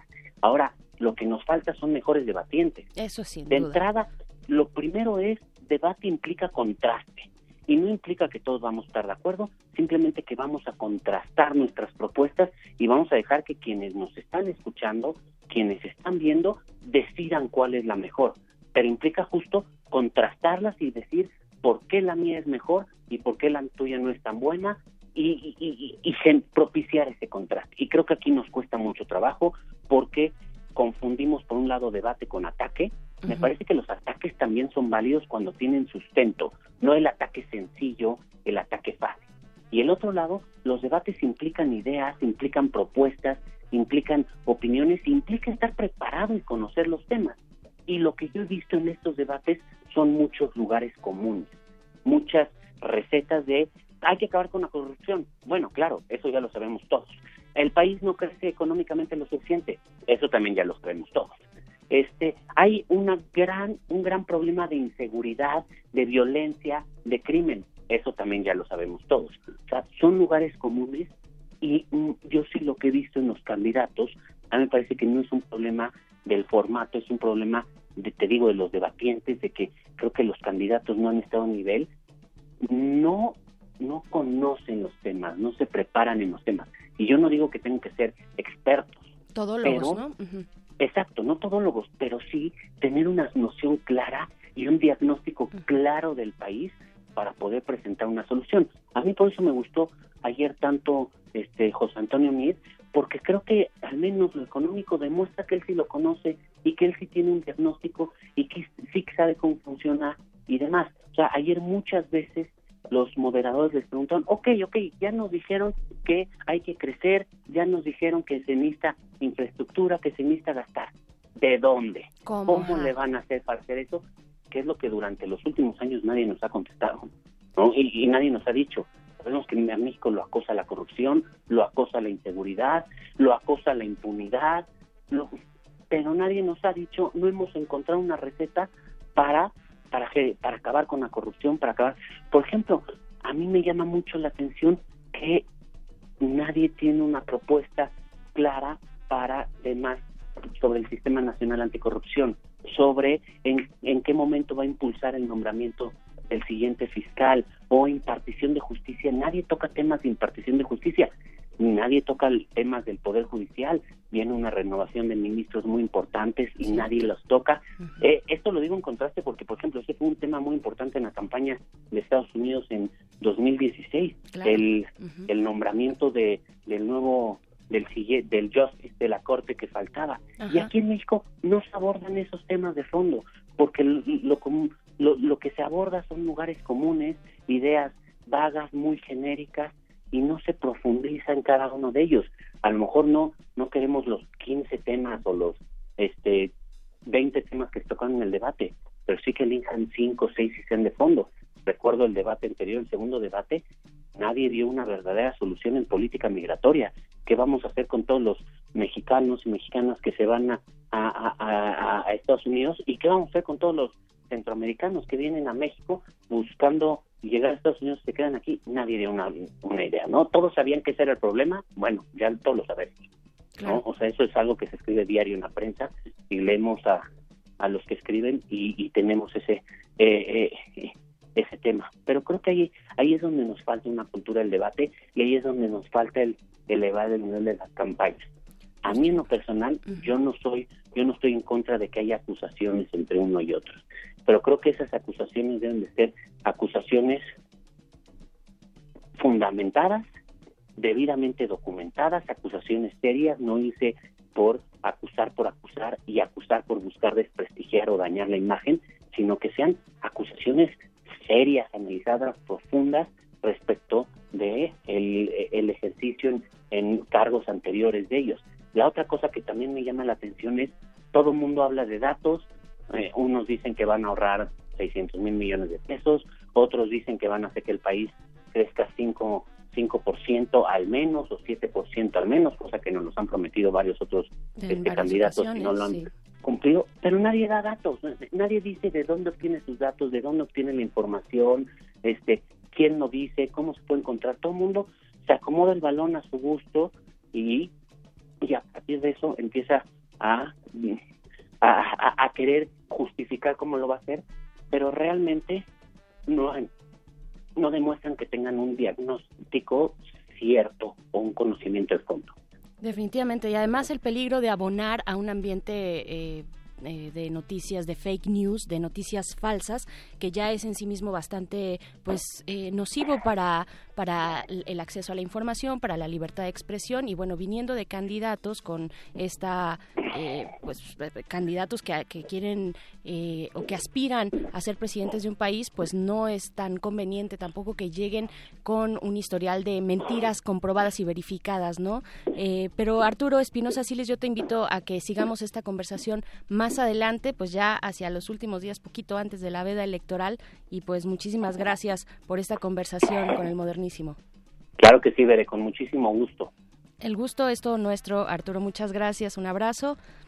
Eh, nosotros nos vamos con música, vámonos eh, con esto del Perú, 1964, Furia Adolescente, Sonido Estridente, ellos son los Psychos y quieren demoler. Elecciones 2018. El modernísimo.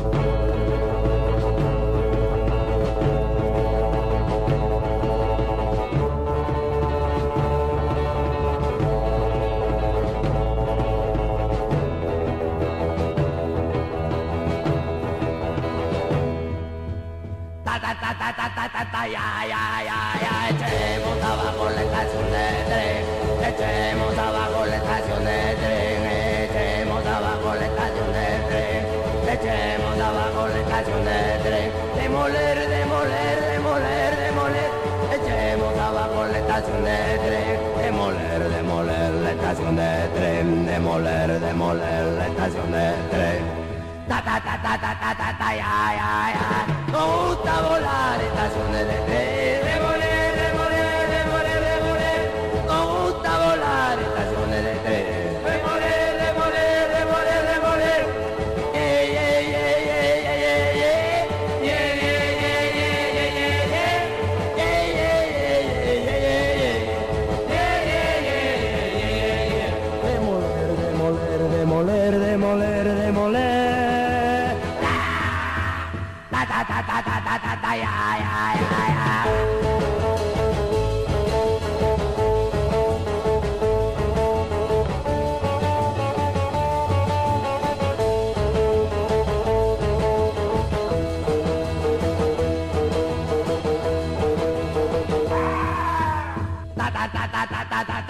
ya ya ya echemos abajo la estación de tren echemos abajo la estación de tren echemos abajo la estación de tren echemos abajo la estación de tren demoler demoler demoler demoler echemos abajo la estación de tren demoler demoler la estación de tren demoler demoler la estación de tren ta ta ta ta ta ta ta ta ta ya ya tutta volare la giornata di tre,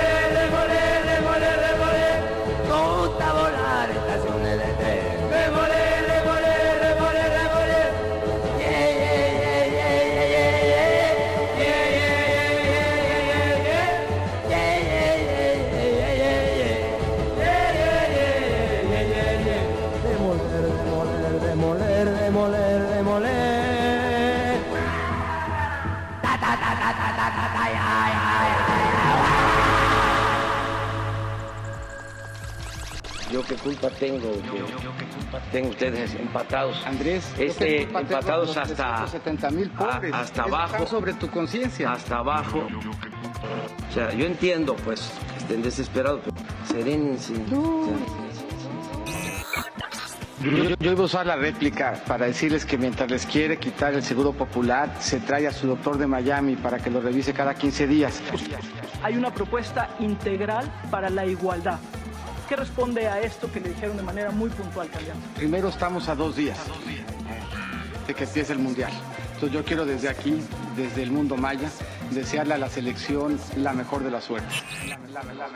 yo, yo- yo qué culpa tengo en que Elecciones 2018. Infórmate.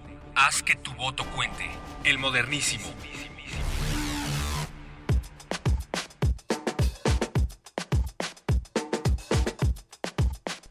9 con 36 de la noche en este miércoles 13 de junio. Seguimos con el posdebate. Ya escuchamos declaraciones de los candidatos vertidas el día de ayer en el tercer y último debate presidencial organizado por el INE. Y está en la línea Luis Fernando García, director de la R3D, la Red en Defensa de los Derechos Digitales, porque queremos saber la opinión de quienes trabajan precisamente por estos derechos, nuestros derechos que se vierten en el entorno digital. Y queremos saber qué es lo que opina Luis Fernando García acerca del debate de ayer. Luis Fernando, buenas noches, bienvenido, gracias por esta comunicación. Muy buenas noches, gracias por la invitación. Gracias a ti y pues bueno, tablets para todos, eh, para entrar de lleno al siglo XXI o el FBI, el FBI mexicano, el Facebook Bronco Investigations fueron algunas de las propuestas el día de ayer, eh, pero pues para hablar con seriedad de un tema importante, pues primero preguntarte cuál es tu balance, tu balance como experto en estos temas, en temas de brecha digital, tecnología, ciencia, tecnologías de la información y la comunicación, eh, tu balance general del día de ayer, eh, Luis Fernando. Pues en realidad el debate nos dejó muy poco, ¿no? Nos dejó muy poco de cuáles son las posturas de todos los candidatos al respecto del tema de tecnología y de fomento a la, a, la ciencia. Eh, en realidad las, las, las propuestas se limitaron a ofrecimientos, por ejemplo, de conectividad en edificios públicos, ¿no? Lo cual es algo que se estaba haciendo y que en realidad no se ha demostrado que tenga un impacto significativo en las posibilidades de conectividad de la gente eh, y el tema de las eh, tablets o dispositivos para todo mundo eh, que bueno también creo que eh, dejan que desear ese, tipo de propuestas. Otros candidatos ni ni, con, ni, ni hablaron del tema no Eh, hubo preguntas creo que buenas de los moderadores y de la, de la moderadora. En particular por ejemplo se les preguntó sobre la neutralidad de la red y fue algo que tampoco nadie se, se pronunció. Y bueno la verdad es que queda queda un mal sabor de boca en ese sentido eh, y pues reflexiones de si no sería mejor que este tipo de debates pues lo, lo, se lleven a cabo entre personas de los equipos que sí tengan conocimiento sobre los temas porque al parecer ninguno de los candidatos parece tener clara cuál es la política que va a tener su gobierno o su eventual gobierno eh, frente a estos temas. Claro, a mí me pareció muy interesante esa propuesta, o pues digamos ese ángulo, por tal vez eh, encontrar eh, la posibilidad de que en, en, lo posterior, pues algunos de los debates sean precisamente eh, con los expertos, tal vez ya algunos eh, que serán miembros de gabinete, o vaya, las personas que conforman el grupo cercano de especialistas de cada uno de los candidatos. Fue una, pues ahí tú lo lanzaste en tu cuenta de Twitter y me parece muy interesante.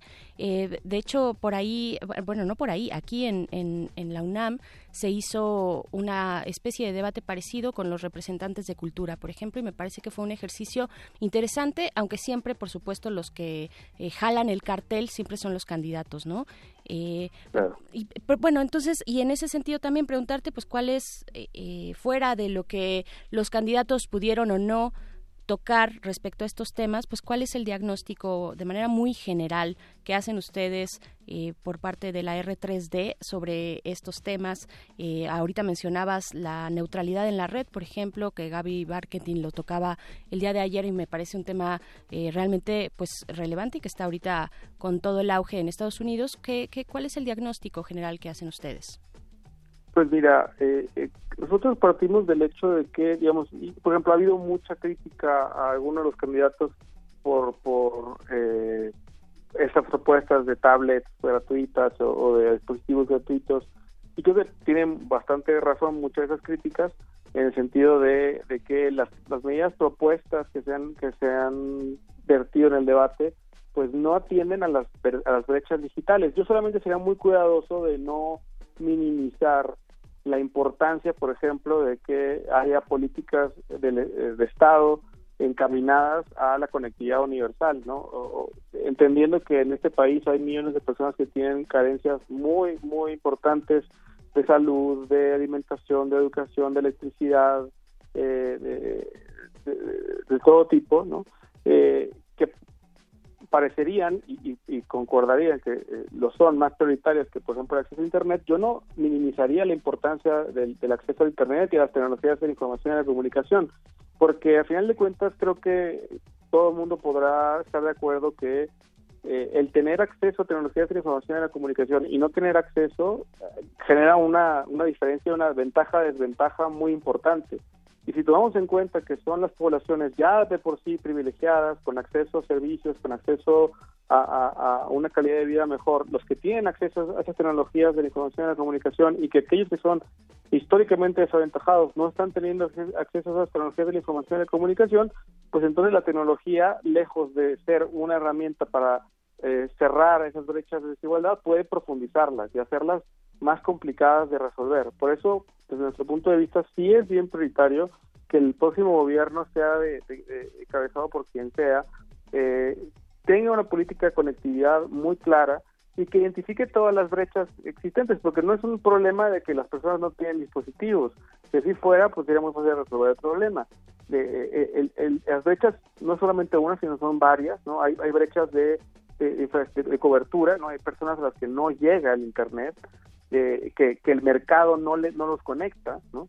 Eh, hay, hay brechas de, eh, conocimientos y habilidades, hay personas que eh, aunque le aunque hubiera posibilidad de conectarse a internet no se va a conectar a internet porque no sabe usar como una computadora, no sabe usar un teléfono, no, tiene desarrollo de habilidades que le permiten aprovechar esas tecnologías, ¿no? hay una brecha de género muy importante, hay, roles de género y estereotipos de género que inhiben la participación de las niñas y de las mujeres en la tecnología.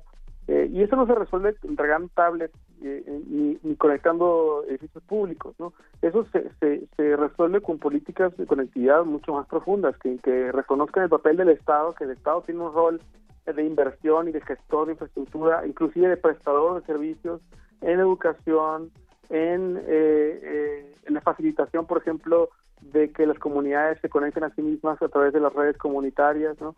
Eh, hay muchas cosas que se pueden y se deben hacer para cerrar la brecha digital eh, eh, y bueno, hasta en el debate de ayer no, no se vio. Afortunadamente hace, unos, hace alrededor de un mes sí hubo un, encuentro entre representantes de los candidatos a la presidencia ah, con durante el Día Internacional de Internet en mayo y, y, ahí al menos sí se, encontró mucho más idea de, de los asesores y de personas que, entendemos formarían parte de, los eventuales gobiernos eh, eh, de los candidatos, eh, en donde sí hay algunas expresiones que van más encaminadas a, verdaderamente fomentar el tema ah, de la conectividad. Y el tema de, neutralidad de la red, que bueno, si bien es cierto que hoy hoy en día y por varios años esa, esa pelota ha estado en la cancha del, del IFT, del Instituto Federal de Telecomunicaciones, que es un órgano autónomo, lo que es cierto es que el IFT por más de tres años no ha emitido unas regulaciones de, protección a la neutralidad de la red. Se, supone y ya se ha trascendido que en agosto se iniciaría una consulta pública al respecto,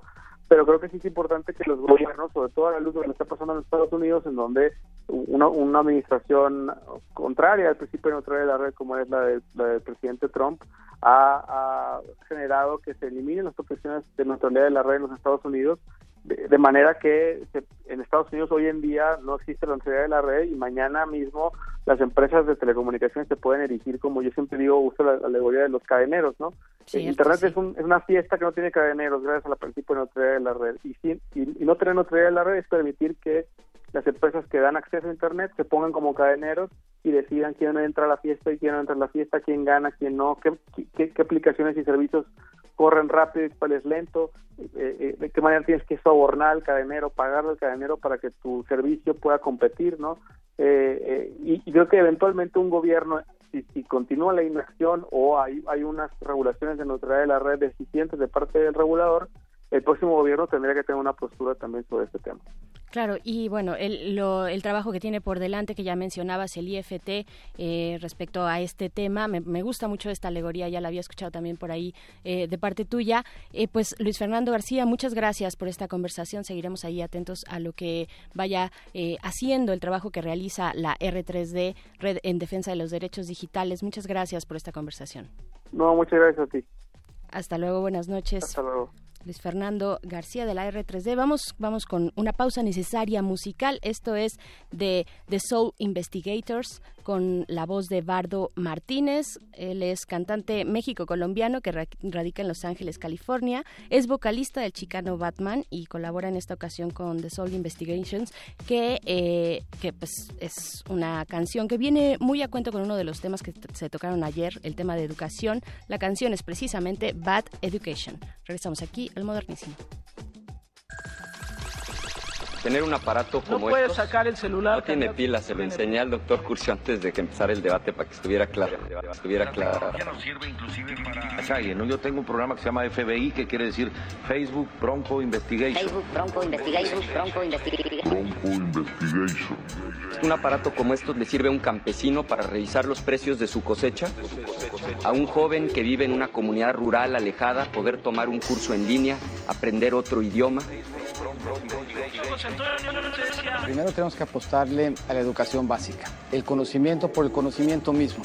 Y eso nos va a ir ensanchando nuestro, nuestro universo de entendimiento y nos va a ir dando posibilidades de participar en un diálogo global. Vamos a fortalecer eh, el CONACYT.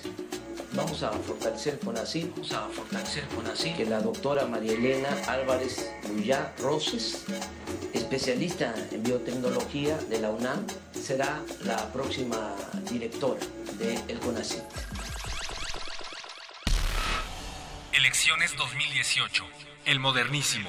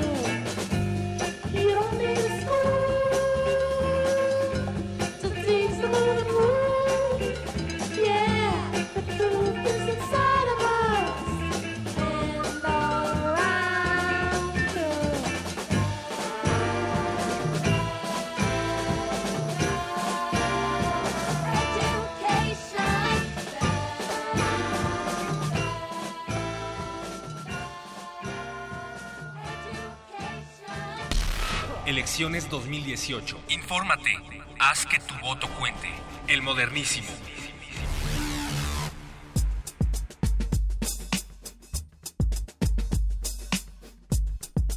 Regresamos al último momento del modernísimo de esta noche. Quiero decirles que el colectivo hashtag Fiscalía que Sirva y hashtag Vamos por Más, que congrega más de 300 organizaciones quienes han sido el motor ciudadano muy importante en el tema de impulsar una fiscalía independiente y autónoma en México, pues el día de ayer publicaron un comunicado dentro del contexto de esta elección que está en curso.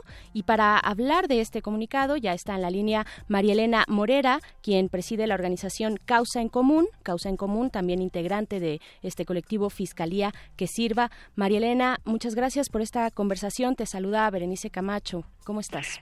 Buenas noches, Berenice. Me da mucho gusto saludarte a ti y a tu auditorio. Igualmente, a mí platicar contigo, pues para que nos comentes de qué va este comunicado, por qué deciden sacarlo eh, y, pues qué, qué ideas o qué, bueno, qué, cuáles son las propuestas que están integrando en el mismo.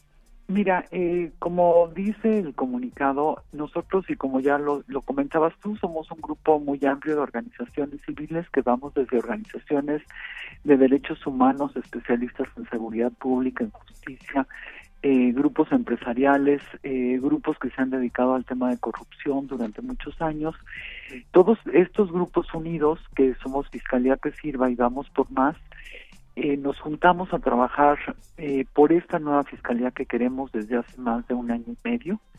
Hemos impulsado los cambios al 102 constitucional. ¿Esto qué significa? Esto significa que hoy en día tanto la Procuraduría General de la República como las Procuradurías locales nombran un procurador que sale generalmente de una terna que va a los congresos locales o al Congreso Federal y de ahí se decide al procurador. Eh, con la Fiscalía nosotros lo que queremos es que no sea nombrado de esa manera, sino que se nombre a través de, primero, escoger un perfil que queremos para, para el nuevo fiscal y a partir de ese, de, ese, de ese perfil entonces que se decida cuál es el fiscal. Y en el caso de la Procuraduría General de la República, como está marcado en este momento el 102 constitucional, pasaría directamente el que hoy está en la oficina del procurador, que ni siquiera es el procurador. Que, bueno, que pues no hay procurador. Así es, el encargado del despacho pasaría a ser el primer fiscal. Eso no lo podemos permitir. Y nosotros lo que necesitamos es que se, por un lado, se modifique ese artículo del 102, pero también que se modifique el 102 en general, porque lo que dice es, eh, bueno, ya este va a ser autónomo, eh, va a pasar este procurador, que es una de las cosas que no queremos, a que pase a ser fiscal, va a durar nueve años en el cargo y además, como está redactado en este momento, la, haz de cuenta que la PGR, para que se lo imaginen como muy fácil, simplemente le cambiarían el nombre y le pondrían fiscalía. Para nosotros es muy importante que se, que se cambie realmente la estructura, que se haga una reingeniería, que podamos ver procesos mucho más ágiles, eh, no solamente que sea una procuraduría autónoma, sino que sea una procuraduría independiente, que sea capaz, que realmente tengamos fiscales que sean capaces de llevar a cabo una investigación y que no nos quedemos con los amargos tragos que llevamos ahora entre el caso Ayotzinapa, el caso Odebrecht, solamente por nombrar algunos de los escándalos de este sexenio. Por supuesto. Y entonces, en este sentido, eh, nos acabas de explicar de manera muy concreta la importancia, por si alguno por allá afuera eh, todavía no había, no se había enterado de la importancia de esta, pues, de, impulsar estas. esta fiscalía. Eh, exactamente. y de lo que están haciendo ustedes en Fiscalía que Sirva y Vamos por Más, que es un trabajo titánico que ya lleva meses respecto a la reforma del, ciento, del 102 constitucional. Pero entonces llegamos al momento de las elecciones en el que estamos y el este tema, Fiscalía Autónoma e Independiente, ha sido transversal en todos los debates, diría yo, en todas las mesas de debates, en los discursos de los candidatos. Se les ha preguntado por parte de sociedad civil eh, en estos foros ciudadanos que ustedes realizaron. Eh, se les ha preguntado al respecto, que se, posicionen. Y ustedes sacan este comunicado. Eh, Marilena, ¿qué, ¿qué hay en ese comunicado y por qué hacer este espacio? ¿Por qué, digamos, hacer una veda, si así se le puede llamar, una veda electoral para estos colectivos Fiscalía que sirva y vamos por más? Porque mira, nosotros lo que queremos es empezar a recolectar las firmas para que entre como una iniciativa ciudadana. Para eso necesitaríamos recolectar entre, ya ves que luego algunas firmas no son válidas, algunas no son legibles, etcétera. Entonces necesitaríamos, este, necesitaríamos tener más de 300 mil firmas para que esta iniciativa ciudadana entre al Congreso. Eh, lo que hemos discutido mucho dentro de los colectivos es si esto lo tendríamos que hacer antes de las elecciones o después de las elecciones. Decidimos sacar en este momento el comunicado para evitar un albazo por, por parte de los legisladores, porque ellos podrían legislar eh, sin tomar en cuenta la sociedad civil en lo que les resta del periodo haciendo eh, en un periodo extraordinario y es lo que no queremos. Entonces, esa es una de las razones por las cuales en este momento salimos a decir que vamos a recolectar las firmas y que vamos a iniciar pasando las elecciones. Ok, entonces el primero de julio sería, pues empezarían ustedes estos este, estos trabajos, esta pues convocatoria. daríamos un poco de tiempo a que nos bueno, claro, este, asentáramos después de las elecciones. Sí, yo creo que todos necesitamos, ¿no? Exacto, todos necesitamos un periodo de vacaciones. De vacaciones, de, este reconciliación. De reconciliación, por supuesto, y entonces entrar a los, a los temas de fondo, porque sin importar quién llegue, el tema es que con la Procuraduría General que tenemos y con las Procuradurías locales no alcanzamos a tener justicia para la gente. Eh, te doy desde los ejemplos más sencillos, como en el caso de que alguien va al Ministerio Público porque lo asaltaron, se tarda cinco horas, eh, no lo no le resuelven, además lo revictimizan y no hay solución. Y de ese caso tan que parece tan sencillo, pero que es la vida diaria, desgraciadamente, de millones de mexicanos, de esos casos se van hasta los graves casos de corrupción, eh, que hemos visto en, los medios de comunicación en los últimos años. Entonces, si realmente queremos cambiar a México, independientemente de quién llegue, necesitamos tener una fiscalía que sea autónoma del poder ejecutivo, tanto a nivel federal como en los estados. En este momento estamos impulsando la, la Fiscalía General de la República, pero esto tiene que ir acompañado de impulsar que sea una ley general para que abarque a todos los estados de la República. Perfecto, pues ahí está María Elena Morera de Causa en Común, presidenta de esta organización. Estaremos pendientes de cuando ya pasada esta ola, esta efervescencia, eh, pues ver el trabajo que están haciendo en fiscalía que sirva me parece indispensable lo que dije, lo que dices llegue quien llegue sociedad civil va a estar ahí trabajando para eh, seguir impulsando esta agenda que pues no está sujeta a un proceso electoral, sino que es transversal en la vida social y política de México. Muchas gracias, María Elena Morera.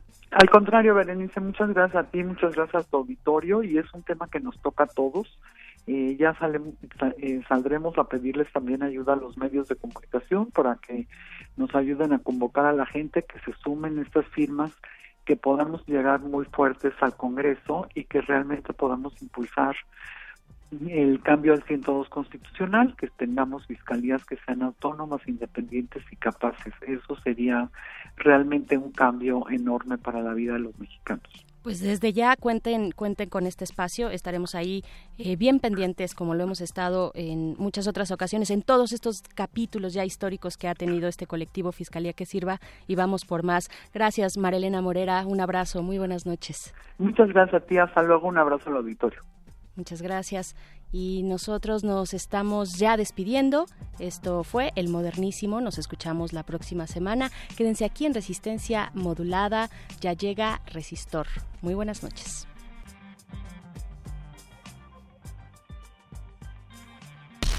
Elecciones 2018. Infórmate.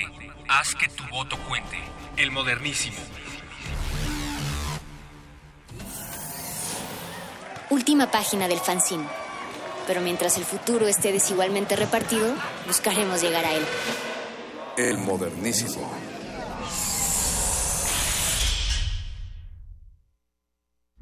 Resistencia modulada. Universidad Nacional Autónoma de México. La Universidad de la Nación.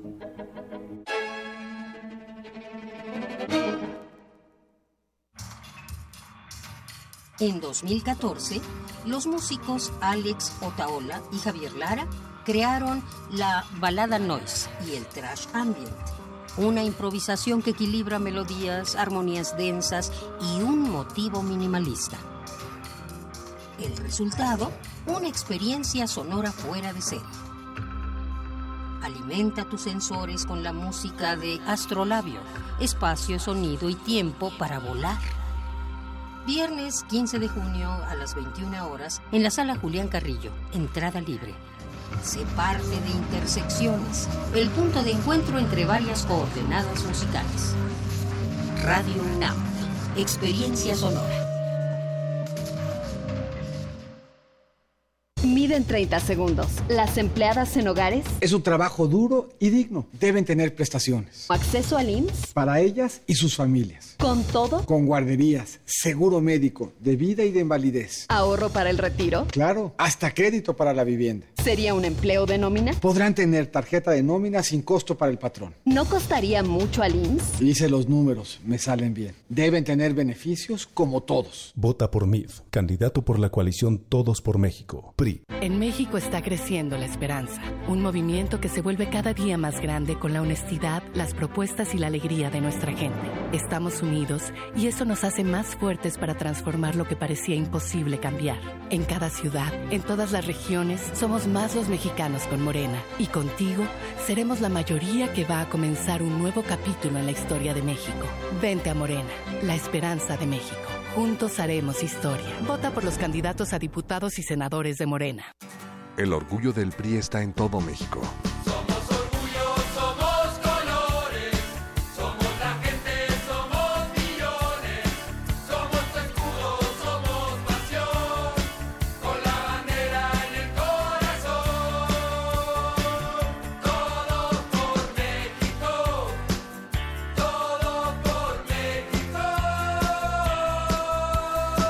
El orgullo del PRI está en su gente. No lo olvides. Desplazarse es una manera de fluir o al viento entre los dedos. Es distenderse, no limitarse ante nada y flotar. Pero, ¿qué pasa cuando el clima es convulso y nos obliga a escapar? El ciclo Danza Martes trae para ti la pieza escénica Malevolence, diferentes formas de salvarse a sí mismo. Una mirada a la resistencia de quienes han convertido el dolor en cantos y poemas. Dirección Sandra Milena Gómez. Todos los martes de junio a las 20 horas en la sala Julián Carrillo de Radio UNAM. Entrada libre. Deja que la danza te lleve a la introspección. Radio UNAM. Experiencia sonora.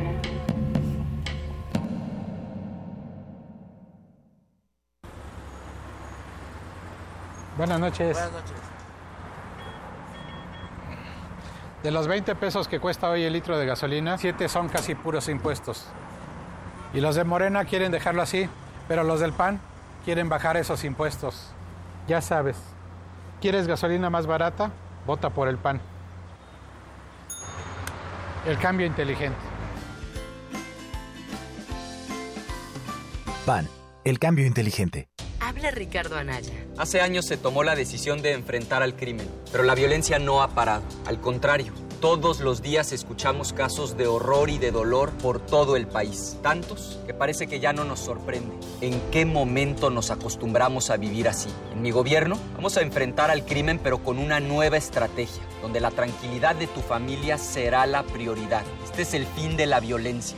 Vamos juntos a recuperar la paz. El cambio es Anaya. Partido Acción Nacional.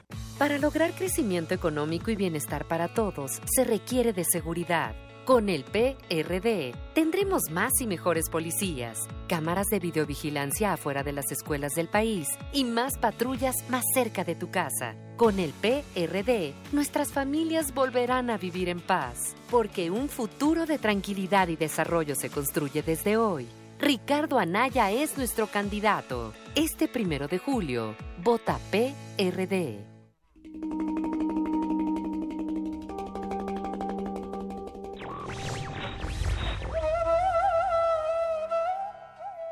La causa de la libertad se convierte en una burla si el precio a pagar es la destrucción de quienes deberían disfrutar de la libertad. Mahatma Gandhi.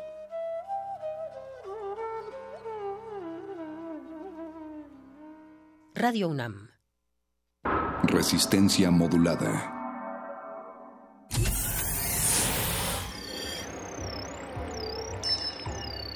Bienvenida, nueva entidad orgánica. Relaja tus oídos mientras procedemos a analizar tu sistema. Estás a punto de integrarte a una red que conecta al sonido con el conocimiento. Acceso permitido.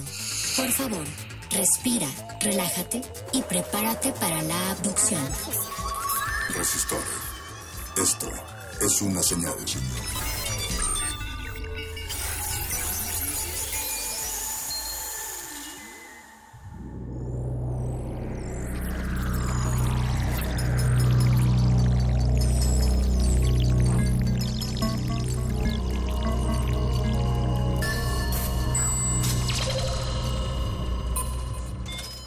Ingresar código de emisión. R3175130718. Acceso permitido. Inicia secuencia sobre. Ciberataque al Banco de México. El Banco de México reveló que en fechas pasadas, durante el mes de abril y mayo se presentaron varios ciberataques que simularon transacciones fraudulentas con la finalidad de lograr desvío de dinero a otras cuentas. Estos ataques se han dirigido a varios bancos en México, entre ellos, Banorte, Citibanamex Banamex, BBVA Bancomer y Banjército. El ataque impactó en el sistema de pagos electrónicos interbancarios, SPEI, el cual procesa más de 30 millones de operaciones mensuales. La repercusión del ciberataque se vio reflejada para los usuarios del sistema en demoras de hasta un día para poder transferir dinero. En conferencia de prensa, el gobernador del Banco de México Alejandro Díaz de León menciona una cantidad aproximada de 300 millones de pesos que podrían estar involucrados en transacciones irregulares. Algunas fuentes de prensa en México publican que los montos oscilan entre los 400 y 800 millones de pesos. De acuerdo a la empresa internacional de soluciones en telecomunicaciones y seguridad Mer se presentan en México cada día 1.5 millones de ciberataques, los cuales generan pérdidas de hasta 110 mil millones de dólares. ¿Está seguro el dinero de los mexicanos resguardado en las instituciones bancarias? ¿Desea repetir esta información? Ha elegido no. Comenzamos. Resistor. Esto es una señal. Resistor.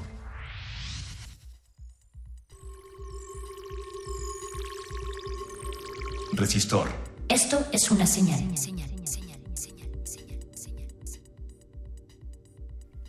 Muy buenas noches. Gracias por permitirnos acceder hasta sus hogares, acceder hasta sus aparatos receptores o a sus computadoras o a sus aplicaciones móviles, pero sobre todo gracias por abrir sus por abrir sus oídos y escuchar esta estación Radio UNAM. Sobre todo gracias por escuchar a la Resistencia Modulada y desde luego por sintonizar Resistor los miércoles a las 22 horas. Yo soy Alberto Candiani y tengo el privilegio de conducir esta sección de ciencia y tecnología, la sección de ciencia y tecnología favorita de Radio UNAM, Experiencia Sonora. Esta noche vamos a platicar sobre, bueno, pues sobre los recientes ataques hace algunas semanas, ciberataques al sistema de transferencias del Banco de México, también conocido como SPEI. Y, y antes de entrar al tema, me gustaría compartir con ustedes una reflexión en cuanto a la importancia de la tecnología, dado, dado lo que tristemente tuvimos oportunidad de ver ayer en cadena nacional, seguramente todos ustedes están al tanto de lo que estamos hablando, desde luego el tercer debate de las personas que están aspirando a liderar, a gobernar este país que tanto requiere de atención en tantos rubros distintos y desde luego el de la tecnología y de la educación son pilares fundamentales para el desarrollo de un país. La inversión en tecnología, la inversión en investigación científica están plenamente relacionados en cuanto al desarrollo y el crecimiento económico de una nación. Eso lo podemos ver en otros países. Es evidente, evidente que los países que invierten más en formar a sus jóvenes, en educarlos, en formar a sus científicos, en invertir en desarrollo científico y tecnológico, son los países que tienen mejores condiciones de vida.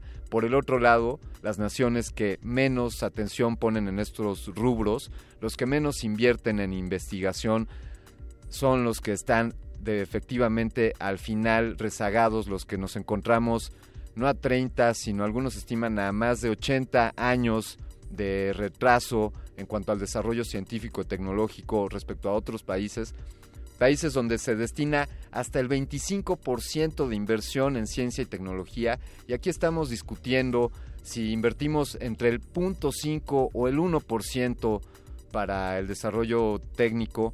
Francamente, desde mi opinión, esto es una tragedia que las personas que están ahí encabezando o pretendiendo encabezar este gobierno entiendan por un lado que la tecnología es darle celulares a los, a los campesinos, u otro que entienda que la tecnología es crear un perfil en Facebook que haga alegoría al, al, al Buró Federal de Investigaciones, o que quizá solamente con nombrar a un, al nuevo director del Consejo Nacional de Ciencia y Tecnología, eso será mágicamente la, el alimento que requiere el desarrollo científico y queridos candidatos, ojalá que se asesoren de las personas adecuadas para entender la magnitud de este problema, entender que no se puede subestimar el desarrollo científico y tecnológico, entender que la educación no puede ser una, una cosa que se tome a la ligera, algunos a los que les, se les habla de planteamientos de la equidad de género, de las condiciones de las empleadas domésticas, por ejemplo, y que hagan alusión a que le vaya muy bien a la selección de fútbol, francamente es un tema deplorable y, en lo personal a mí me asusta mucho que estas, estas personas no tengan ni la más remota idea de lo que puede implicar el impacto a favor o en contra del desarrollo de la tecnología. Así que, pues tenemos que votar, tenemos que votar dentro de pocos días. Hagan ustedes su mejor elección, pero el llamado es para quien quede, señores, hay que invertir en tecnología, eso es definitivo los países que tienen mayor conocimiento tienen mejores condiciones de vida. Me gustaría también platicarles, pasando a otros temas menos, eh, menos álgidos, pues que hoy concluyó eh, Social Media Week. Social Media Week fue un evento que se llevó a cabo aquí en la Ciudad de México en el auditorio BlackBerry durante tres días. Estuvieron varias empresas platicando sobre sus experiencias, sobre su conocimiento, lo que han aprendido en cuanto al manejo de las redes sociales, desde luego entender que esto es también una parte so social, eh, un fenómeno que no puede estar ya por separado, tampoco es algo que podemos tomar a la ligera, también llamado ahí a los candidatos a comprender bien que las redes sociales pueden ser una herramienta de desarrollo, una herramienta para compartir conocimiento, y así nos lo hicieron ver varios conferencistas durante Social Media Week, este evento que, del que hemos estado haciendo varias menciones les puedo compartir que, que algunas de las conferencias pues tienen desde luego un enfoque más de mercadotecnia y otras pues sí, sí competen a un ámbito social, eh, invitaciones a reflexionar en cuanto al uso de la tecnología, a que cómo la tecnología nos ha empezado a modelar más allá de que nosotros seamos quien que controlemos a la, a la tecnología. Queridos amigos, re, repensemos el tiempo que pasamos frente a las pantallas, repensemos el tiempo que utilizamos eh, nuestros teléfonos celulares. No todo está en la pantalla y miren que se los está diciendo alguien que vive de esto, pero la vida también es un mundo que está allá afuera y que se puede ver con nuestros propios ojos sin necesidad de una cámara digital. Social Media Week, esperemos que vengan muchas más ediciones, esta fue su tercera edición, los seguiremos de cerca. Y así, pues dando este, este preludio a la emisión, quiero invitarlos por favor a que interactúen con nosotros. En redes sociales estamos en arroba R modulada en Twitter y Facebook Resistencia Modulada. Es ahí donde podemos recibir sus comentarios, sus, sus quejas o sus sugerencias también son bienvenidas.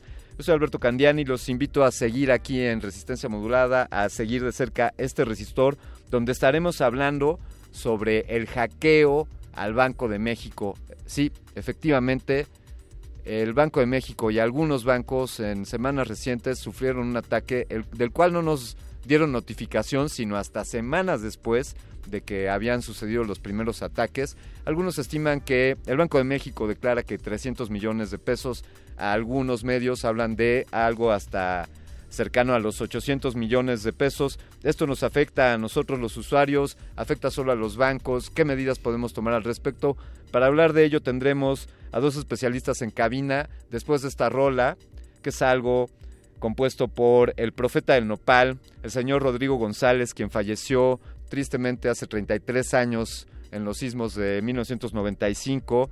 Él quedó, perdón, gracias, de 1985. Él quedó en los edificios de Tlatelolco, pero no sin antes dejarnos una gran obra, varias piezas, y esta que fue publicada eh, post-mortem.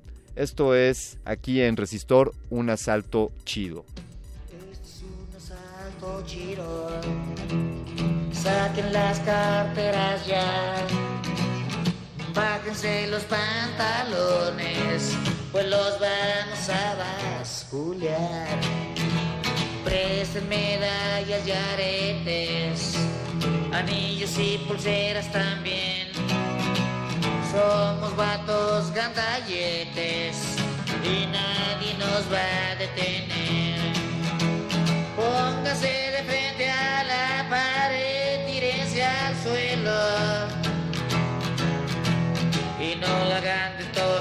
pues los podemos tronar. Pues con la 45 que le baje mi abuelo. Si acaso parpadean la de hueso, les vamos a volar.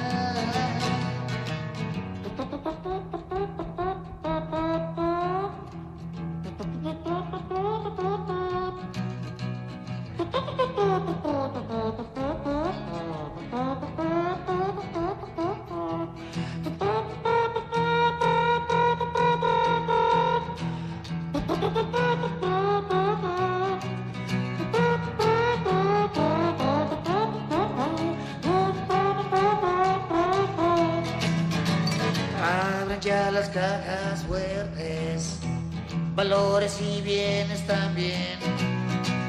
Billetes al contado, cheques al portador y tarjetas de Banamex. Revisen las oficinas, no hay que dejar nada aquí. Esas dos secretarias también, el calculador y las máquinas de escribir. Esténse quietos, dejen de temblar, no respiren. Que esa ruca no se vaya a desmayar. Callen ese niño, póngale un stop en la boca.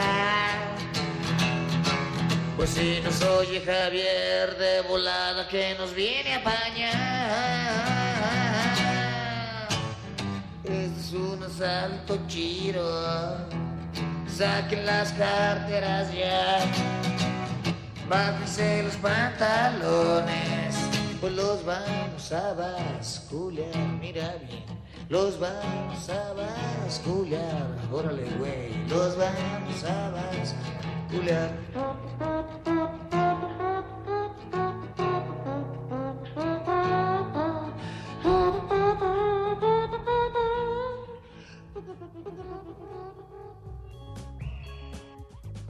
Resistor.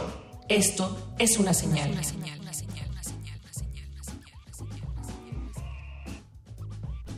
Pues así sucedió un asalto chido recientemente a la infraestructura del Banco de México. Y para hablar de ello hemos invitado esta noche a dos pesos pesados de, de la tecnología, de las ciencias de la computación, pero sobre todo del pensamiento crítico en cuanto a cómo de- podemos protegernos o cómo podemos utilizar en beneficio de todos nosotros la tecnología. Tenemos en la línea al maestro Samuel Ortigosa. Él es ingeniero en ciencias de la computación eh, por la Benemérita Universidad Autónoma de Puebla, por cierto, una gran universidad con grandes planteles. También es maestro de Ingeniería en Seguridad y Tecnologías de la Información por el Instituto Politécnico Nacional, además de ser becario del Programa Nacional de Posgrados de Calidad de CONACIT y tiene también la beca institucional de formación de investigadores del Instituto Politécnico Nacional. Maestro Ortigosa, muy buenas noches, ¿cómo está usted? Hola, ¿qué tal? Muy buenas noches, Alberto. Un saludo para ti y todo el auditorio. Gracias, gracias, eh, maestro Ortigosa. También tenemos aquí en cabina, eh, le, le, manda un saludo, maestro. Tenemos aquí al actuario Fabián Romo, que bueno, ustedes ya lo conocen porque él nos ha acompañado varias veces aquí en Resistor, pero el, Fabián Romo es director de la Dirección de Sistemas y Servicios Institucionales, de la Dirección General de Tecnologías de Comunicación e Información de esta honrosa universidad, la Universidad Nacional Autónoma de México. Fabián, bueno, pues también es un, un especialista en tecnología, es un, es un activista del, de la difusión del conocimiento técnico. Muchos de nuestros radioescuchas lo conocemos, bueno, me incluyo ahí porque lo conocemos que desde hace mucho tiempo él nos ha instruido, nos enseñó a utilizar varios sistemas operativos y él sigue con estos proyectos. Yo no me explico cómo es que Fabián se hace el tiempo para atender tantos frentes y por eso te queremos agradecer, Fabián, que, que hayas eh, prestado este tiempo y acompañándonos esta noche aquí en, en, Radio UNAM. Alberto, muchas gracias al público y al maestro. Muy buenas noches, gracias. Bien, pues vamos a la primera pregunta para que a todos nos quede claro eh, se la hacemos al maestro Ortigosa. Samuel, efectivamente hubo un ciberataque al Banco de México. ¿Y, y en qué consistió este ciberataque? Claro que sí. Pues en principio, eh, el ciberataque que se realizó directamente no fue hacia Banco de México. Ahí sí pudiéramos separar entre los principales actores que existen en el, en el sistema de pagos electrónicos interbancarios, o sea, que hay eh, tres jugadores principales. Uno es el participante que es el banco emisor, aparte está el Banco de México y después está el participante receptor. Eh, ¿En dónde estuvo el ataque o en dónde es donde se estaba saliendo el dinero? Es en el participante emisor. Cuando ustedes inician sesión en su banca electrónica o ustedes instruyen al banco a realizar una transferencia electrónica, eh, primero que nada, pues el banco eh, te pide tu usuario, password y alguna o algún otro factor de autenticación para validar que eres. Ya que haces esta transferencia, el banco valida que tienes los fondos suficientes para poder transferirlo. Una vez de que sí tienes los fondos suficientes, lo que hace es generar un mensaje especial que va orientado hacia el Banco de México y le pone como una firma digital. En ese punto es donde sucedió el ciberataque. Ahí es donde los atacantes encontraron la manera de vulnerar el sistema para inyectar mensajes firmados para que se le enviaran a Banco de México y bueno, pues Banco de México tomó los mensajes y dice, bueno, este mensaje sí viene firmado, o sea, si viene de una entidad originaria, pues bueno, ¿sabes qué? Dispersa el pago. Ahí es donde sucedió eh, principalmente el problema. Eh, Fabián, digamos, eh, dado, dado lo que nos explica el maestro Ortigosa, eh, pues suplanto o pongo ahí una, un identificador que hace que, que se valide la operación o que se que proceda la operación. Y entonces eh, pues podrían no haberse dado cuenta nunca quizá o se tardaron mucho en darse cuenta, es decir, si, si la operación parece ser exitosa, ¿en qué momento se, se dan cuenta estas organizaciones de que, de que esa operación fue fraudulenta? Bien, como lo comenta el maestro, eh, eh, esta siguiente parte del proceso que claramente nos ha descrito desde el banco emisor que ha verificado el saldo en el cliente que desea transferir el dinero hacia SPAY, que es un sistema residente en el Banco de México, en ese punto intermedio que es donde se detecta esta... Difícilmente le podemos identificar en el tradicional término de hackeo.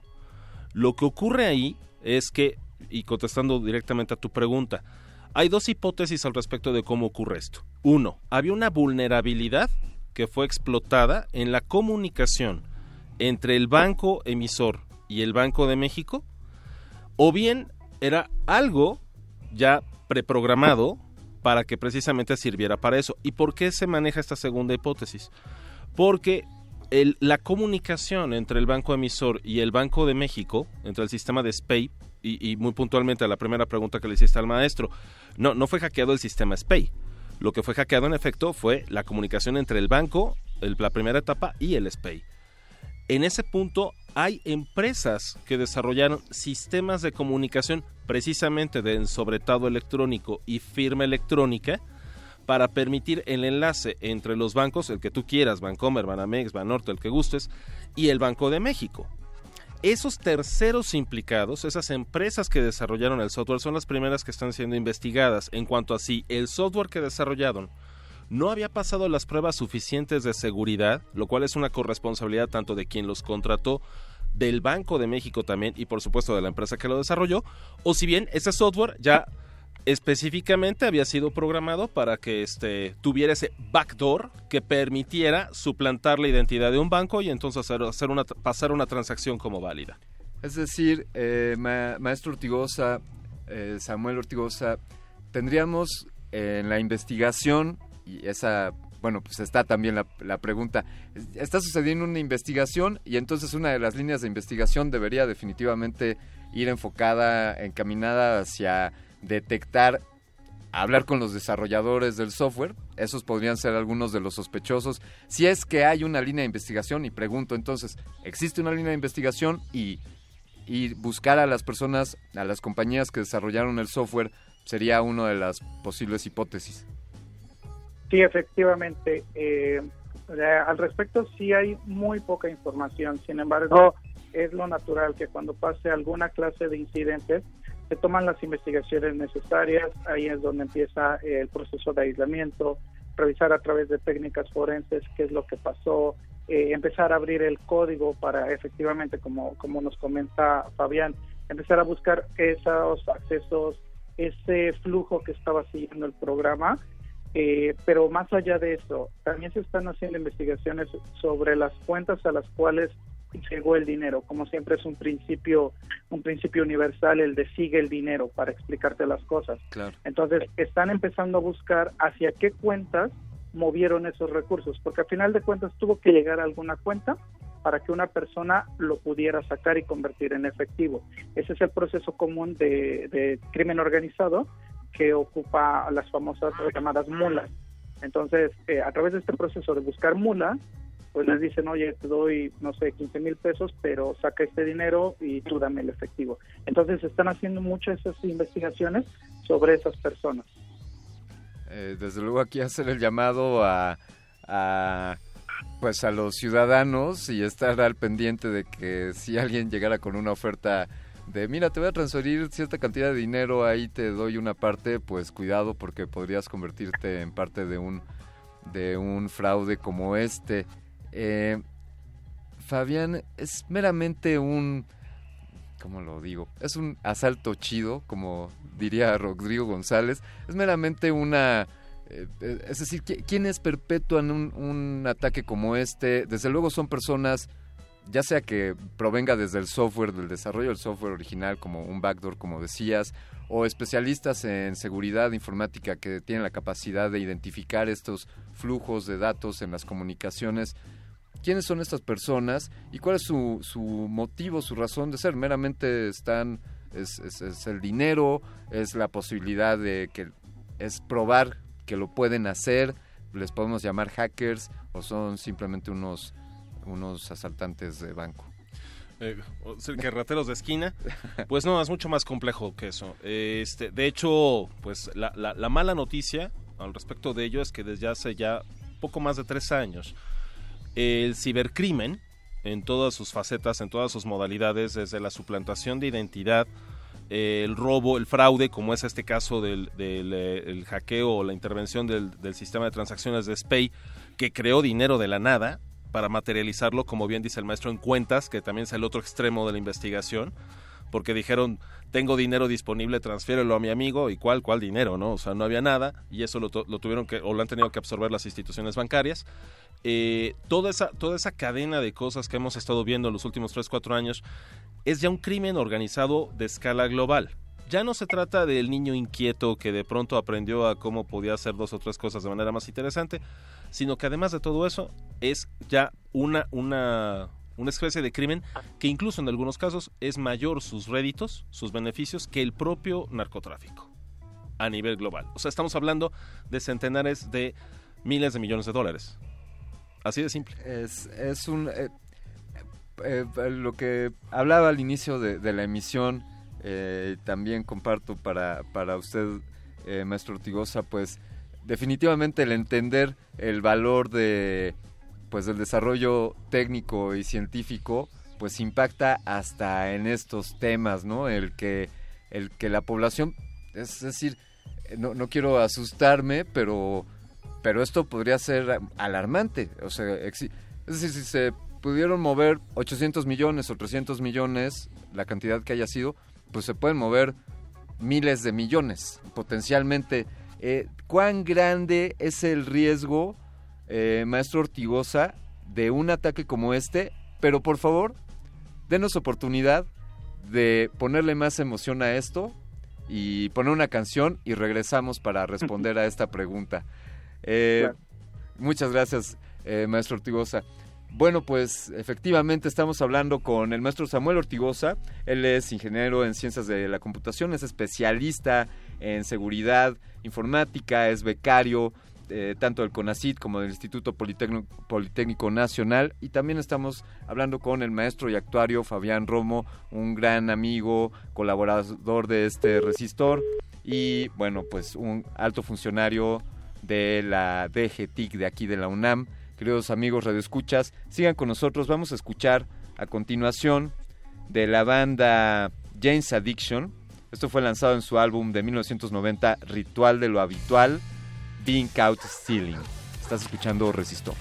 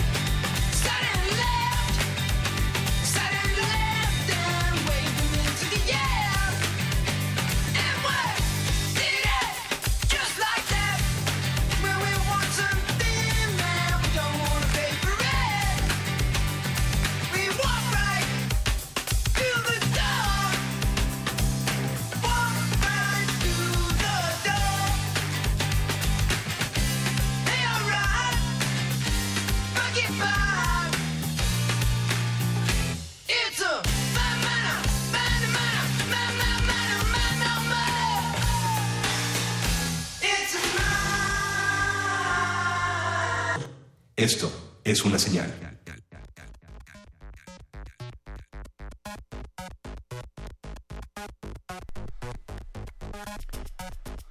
Resistor, resistencia modulada, Radio UNAM.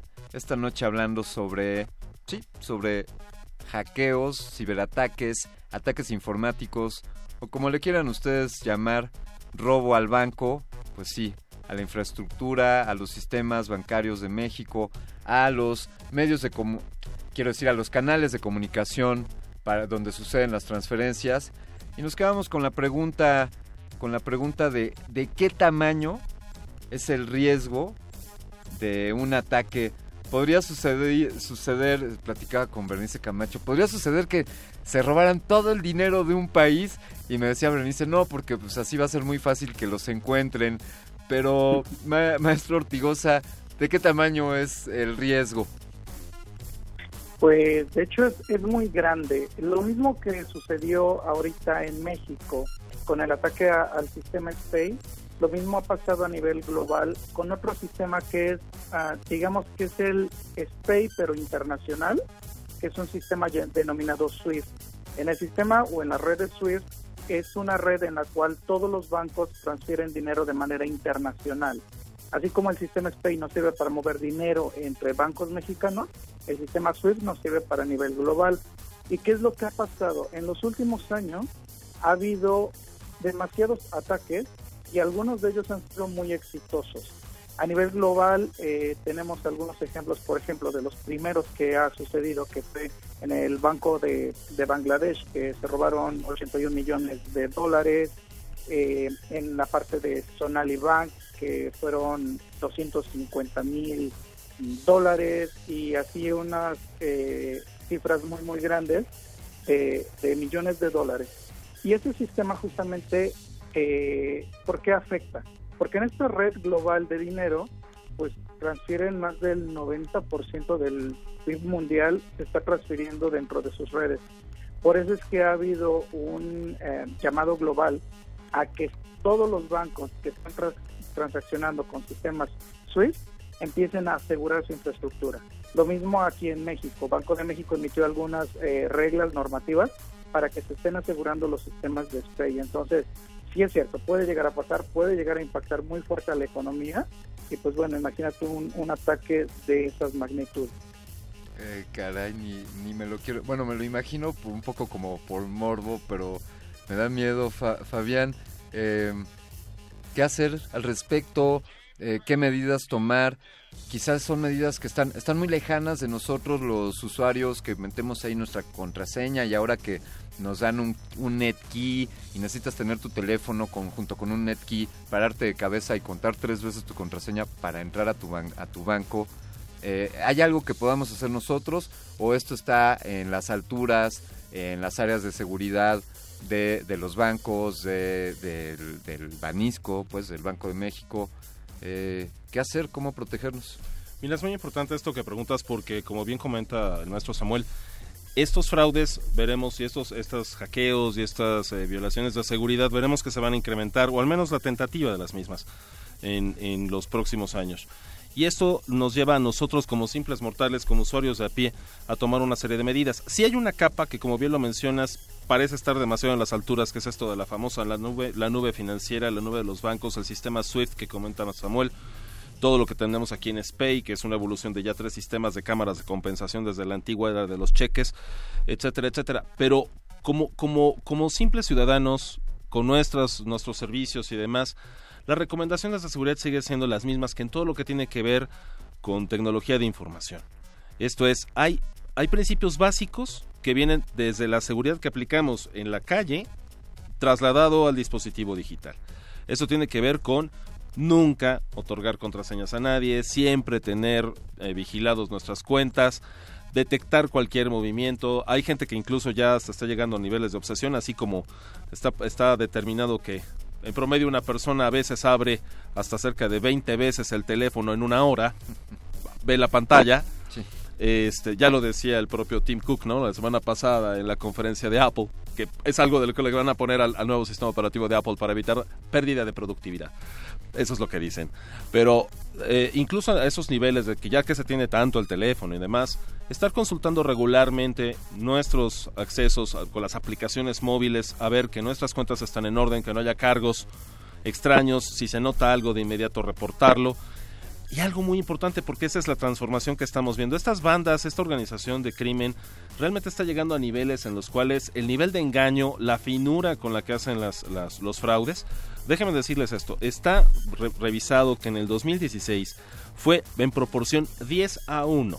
10 a 1 el fraude a los cuentavientes individuales en comparación con los institucionales. Esto para dar una proporción, si al Banco de México, o el sistema SPE y el sistema de bancos, le robaron entre 300 y 800 millones de pesos, multiplícanlo por 10 y ese es el nivel de fraude a nivel de los ciudadanos, a nivel de los cuentavientes. Es donde está mayor fraude. Nos desgarramos las vestiduras por lo que le pasó al sistema SPEI, pero es mucho más lo que han perdido y lo que están aclaraciones y lo que no se ha podido recuperar anualmente para cada uno de, los, de estos cuentavientes. Es donde está el principal punto, el principal frente de protección y ese tiene que ver con, por más que confiemos, no tenemos que aplicar necesariamente la teoría de guardarlo en el colchón porque ahí tampoco produce nada. Bueno, tampoco los bancos dan demasiado rendimiento hoy en día. Pero es, es mucho más seguro que tenerlo en el colchón en todo caso. Y eso significa proteger contraseñas, proteger cuentas, utilizar todas las medidas de seguridad posible, rotar la, complejidad de las contraseñas. Y de verdad, aunque ustedes confíen mucho en sus familiares, este, con todo el debido respeto, ni a quien más confianza le tengan, soltarle algo. Ahí está, ahí está una recomendación valiosísima en todos los aspectos. Eh, Maestro Samuel, este ataque fue, eh, lo, que hemos investigado es un eh, denegación de servicio distribuido. Eh, sí, desde luego, por favor, corrija si, si estoy cometiendo una omisión, pero este, este es un ataque similar al que presentaron eh, servidores de dominio hace algunos meses que impactaron en, en la falta de servicios como Facebook. O sea, hace algunos meses se cayeron Facebook y Twitter durante varias horas.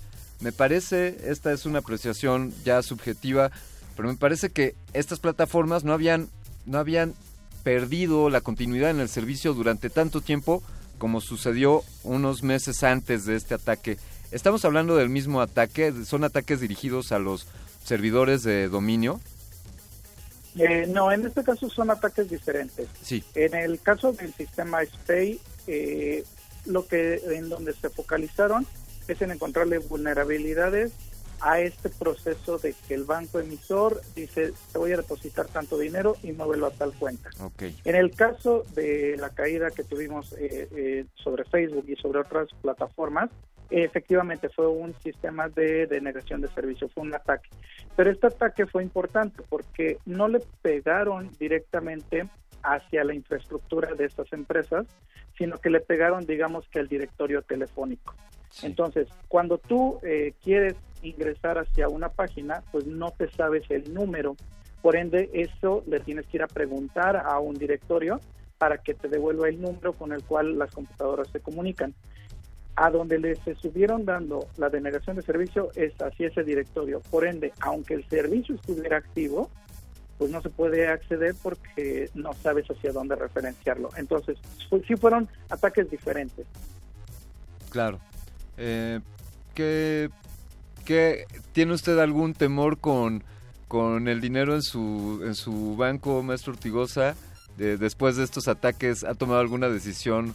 Eh, bueno, ya nos decía eh, Fabián Romo que tampoco en el colchón, pero ¿qué, lo que quiero preguntarle es, ¿qué opinión le mereció a usted en lo personal? Vaya, desde luego usted como especialista y la- el conocimiento que pueda compartir con nosotros, pero alguien con el conocimiento de usted, ¿qué medidas tomaría ahora con sus cuentas o qué hacer al respecto? Bueno, creo que principalmente debes de dividir lo que se le conoce como la superficie de ataque. Eh, ¿Qué es esto? Si te van a, o si pones todos los huevos en una sola canasta, pues si se cae la canasta, se rompió todo. Entonces, ¿qué es lo que en estos casos nosotros sugerimos? Es disminuye el impacto de que algo malo te pase. Igual y no podemos disminuir la probabilidad, pero al menos el impacto lo puedes separar. ¿Por qué? Pues puedes meter unas partes a, a inversiones, puedes poner otro cachito si quieres debajo del colchón y ese que sea nada más para, para salir al paso. Eh, puede que tengas dos cuentas en dos diferentes bancos. Entonces lo que tú haces aquí es... Bien, ok.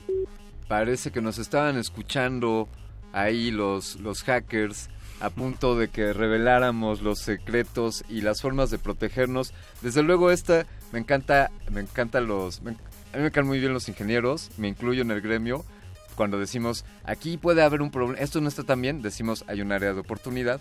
O cuando decimos oye no pongas todos los huevos en una en una canasta, decimos dividamos la superficie de ataque. Es decir, ampliemos el, el- los frentes por los cuales podríamos ser vulnerables para de manera tal que podamos absorber una vulnerabilidad sin que impacte en el resto del sistema. Actuarialmente es reducir el impacto del riesgo.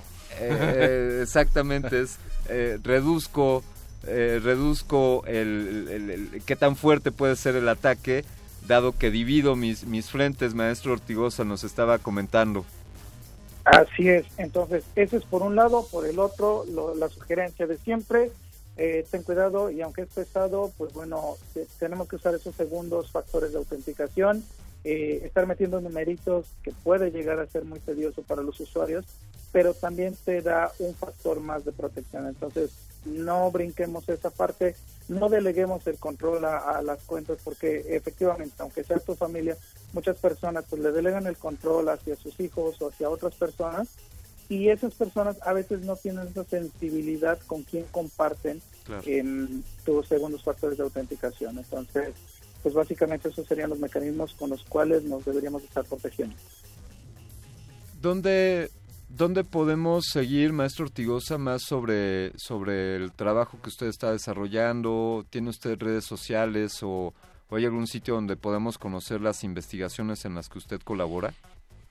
Ah, claro que sí, pues de entrada mi, mi Twitter, ahí siempre estoy eh, poniendo noticias sobre seguridad y sobre, sobre sector financiero, eh, es arroba ortigonzo con Z, entonces ahí es, ahí es un buen lugar. Y la otra es, un, es una academia en México que tenemos justamente para la investigación de estos temas, que es la Academia Multidisciplinaria de Derecho y Tecnologías, es la AMDETIC. Fantástico. La AMDETIC. Esa, esa la vamos a compartir eh, los, los vínculos. Y bien, desde luego hay una también apreciación subjetiva, pero creo que hay una carencia grave de, de especialistas en seguridad. ¿Qué, ¿Qué me diría al respecto, maestro Ortigosa?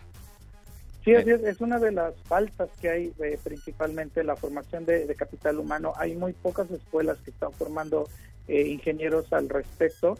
Y de hecho ahí eh, actualmente se está se están trabajando la implementación de la estrategia nacional de ciberseguridad y en la cual se está viendo esa necesidad. No hay escuelas, no hay planes de estudios que lo estén fomentando y ni siquiera se está abordando desde diferentes desde diferentes rubros. Entonces se está trabajando eh, fuertemente al respecto para modificar planes de estudios, para hacer esos incentivos para que las universidades estén generando a estos ingenieros, a estos abogados, a estos economistas con el perfil de ciberseguridad que se está requiriendo. Bien, pues eh, no, no, es- no suena tan mal cuando ya se ve que hay medidas que se están tomando al respecto y esperemos que en el futuro próximo México tenga muchos más especialistas en seguridad y muchos más investigadores en tecnología como usted. Maestro Samuel Ortigosa, muchísimas gracias por haber, por haber compartido con nosotros. Gracias Alberto, gracias Fabián y a todo el auditorio. Gracias, maestro.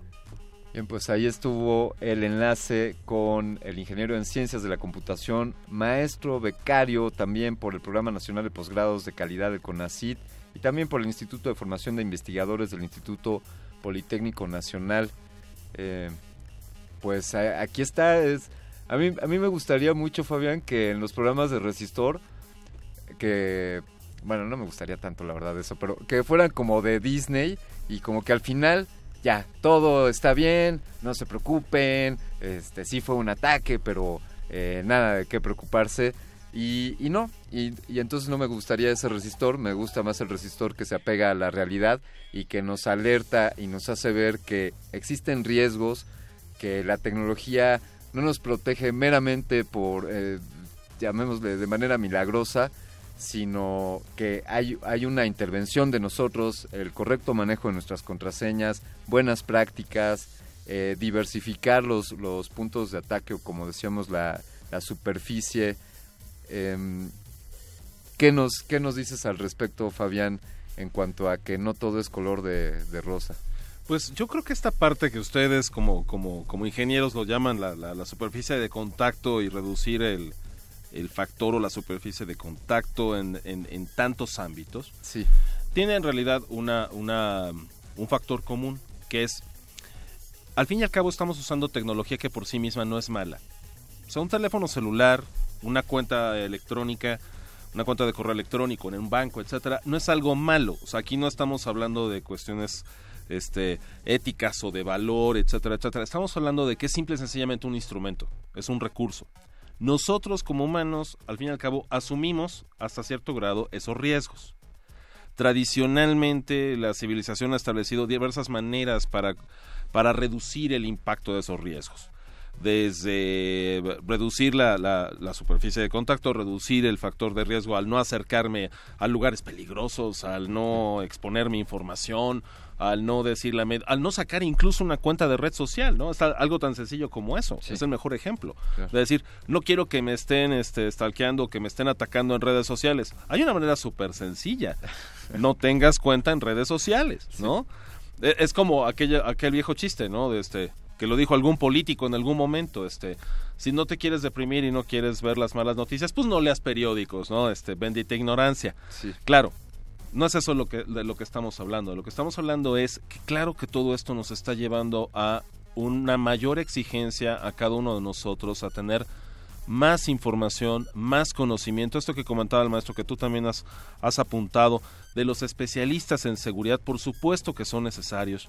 Y no se trata de que cada ser humano sea especialista en seguridad informática, pero sí de que tenga la cultura de seguridad de la información básica.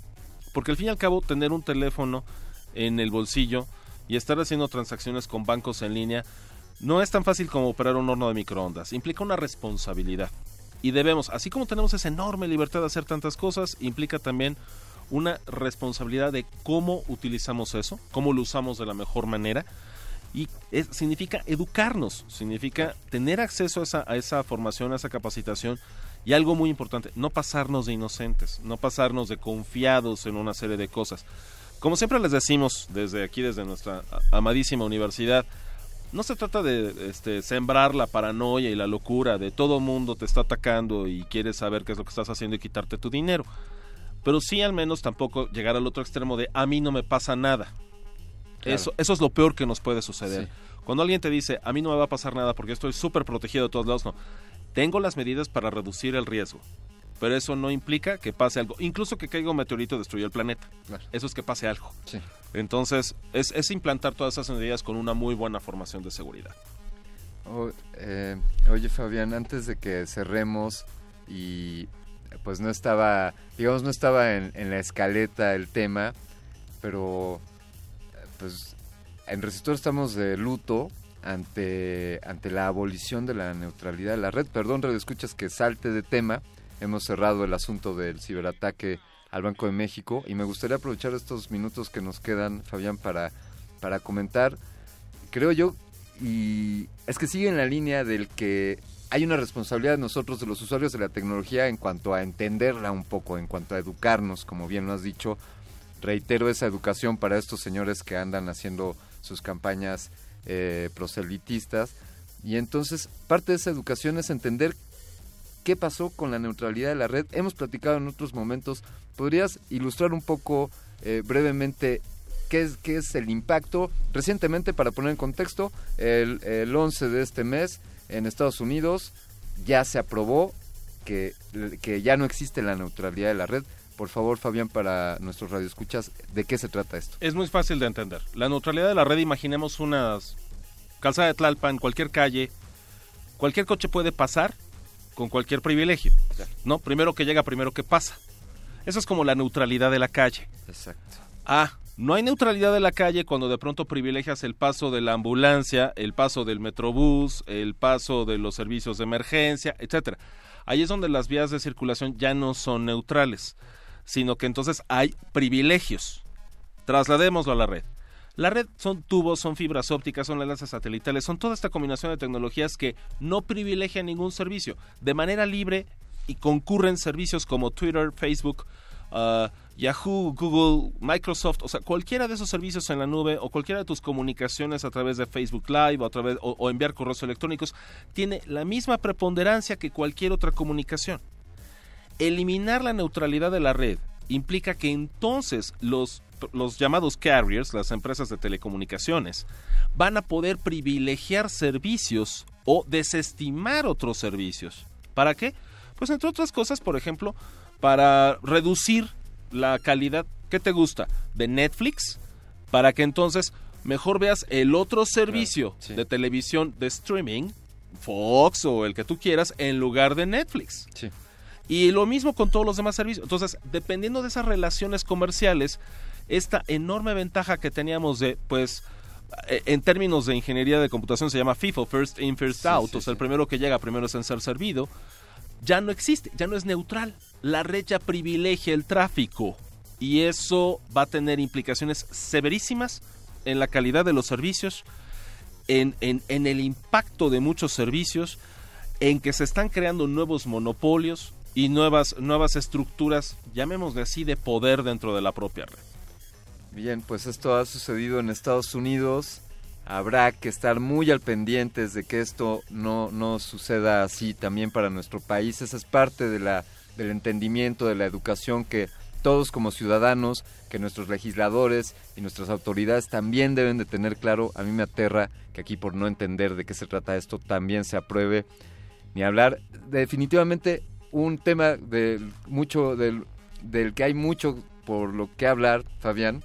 Este, quisiera invitarte en otro momento para, para ahondar en Un ello. honor, claro. Por lo pronto me gustaría pedirte eh, tus redes sociales para que las compartas con nuestra Pues audiencia. fíjate que casi no uso redes sociales, yo soy de la vieja guardia, Ah, así que bien. estoy a la, a la orden fabián.romo, arroba, domicilio conocido, unam.mx. Muy bien, pues ahí, ahí se comunicarán contigo. Nosotros cerramos esta emisión. Gracias por habernos acompañado. Gracias. Alberto. Un agradecimiento al doctor Arqueles en la producción. Oscar El Boys ahí eh, de refuerzo. José de Jesús Silva, muchas gracias por pilotear esta nave. Yo quiero agradecerte a ti por escuchar Resistor cada, cada semana. Me despido, yo soy Alberto Candiani. Los vamos a dejar con, con un blues que encontramos ahí de The Tiger Lilies. Este es un trío formado en Londres a finales de los años 80. Y les dejamos esta rola que se llama Bank Robber Blues. This is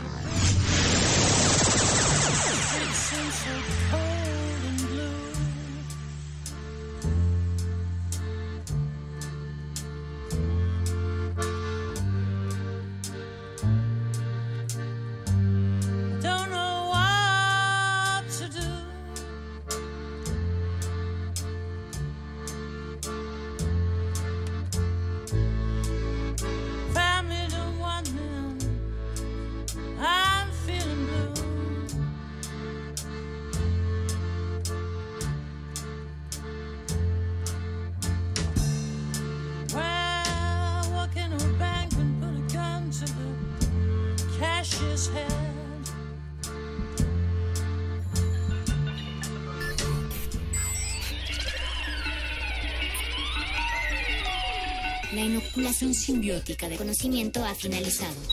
Esperamos aprender más de ti en un futuro cercano. Buenas noches. Resistor.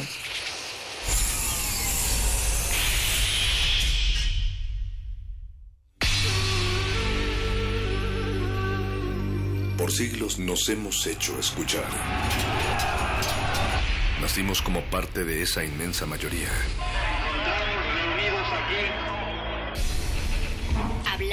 Escuchar. Debatir. Proponer. Cuestionar. Está en nuestra naturaleza. Seamos instrumentos de conciencia de nuestro pueblo. Usamos el sonido porque atraviesa obstáculos. Muros. Fronteras. Nosotros somos la resistencia.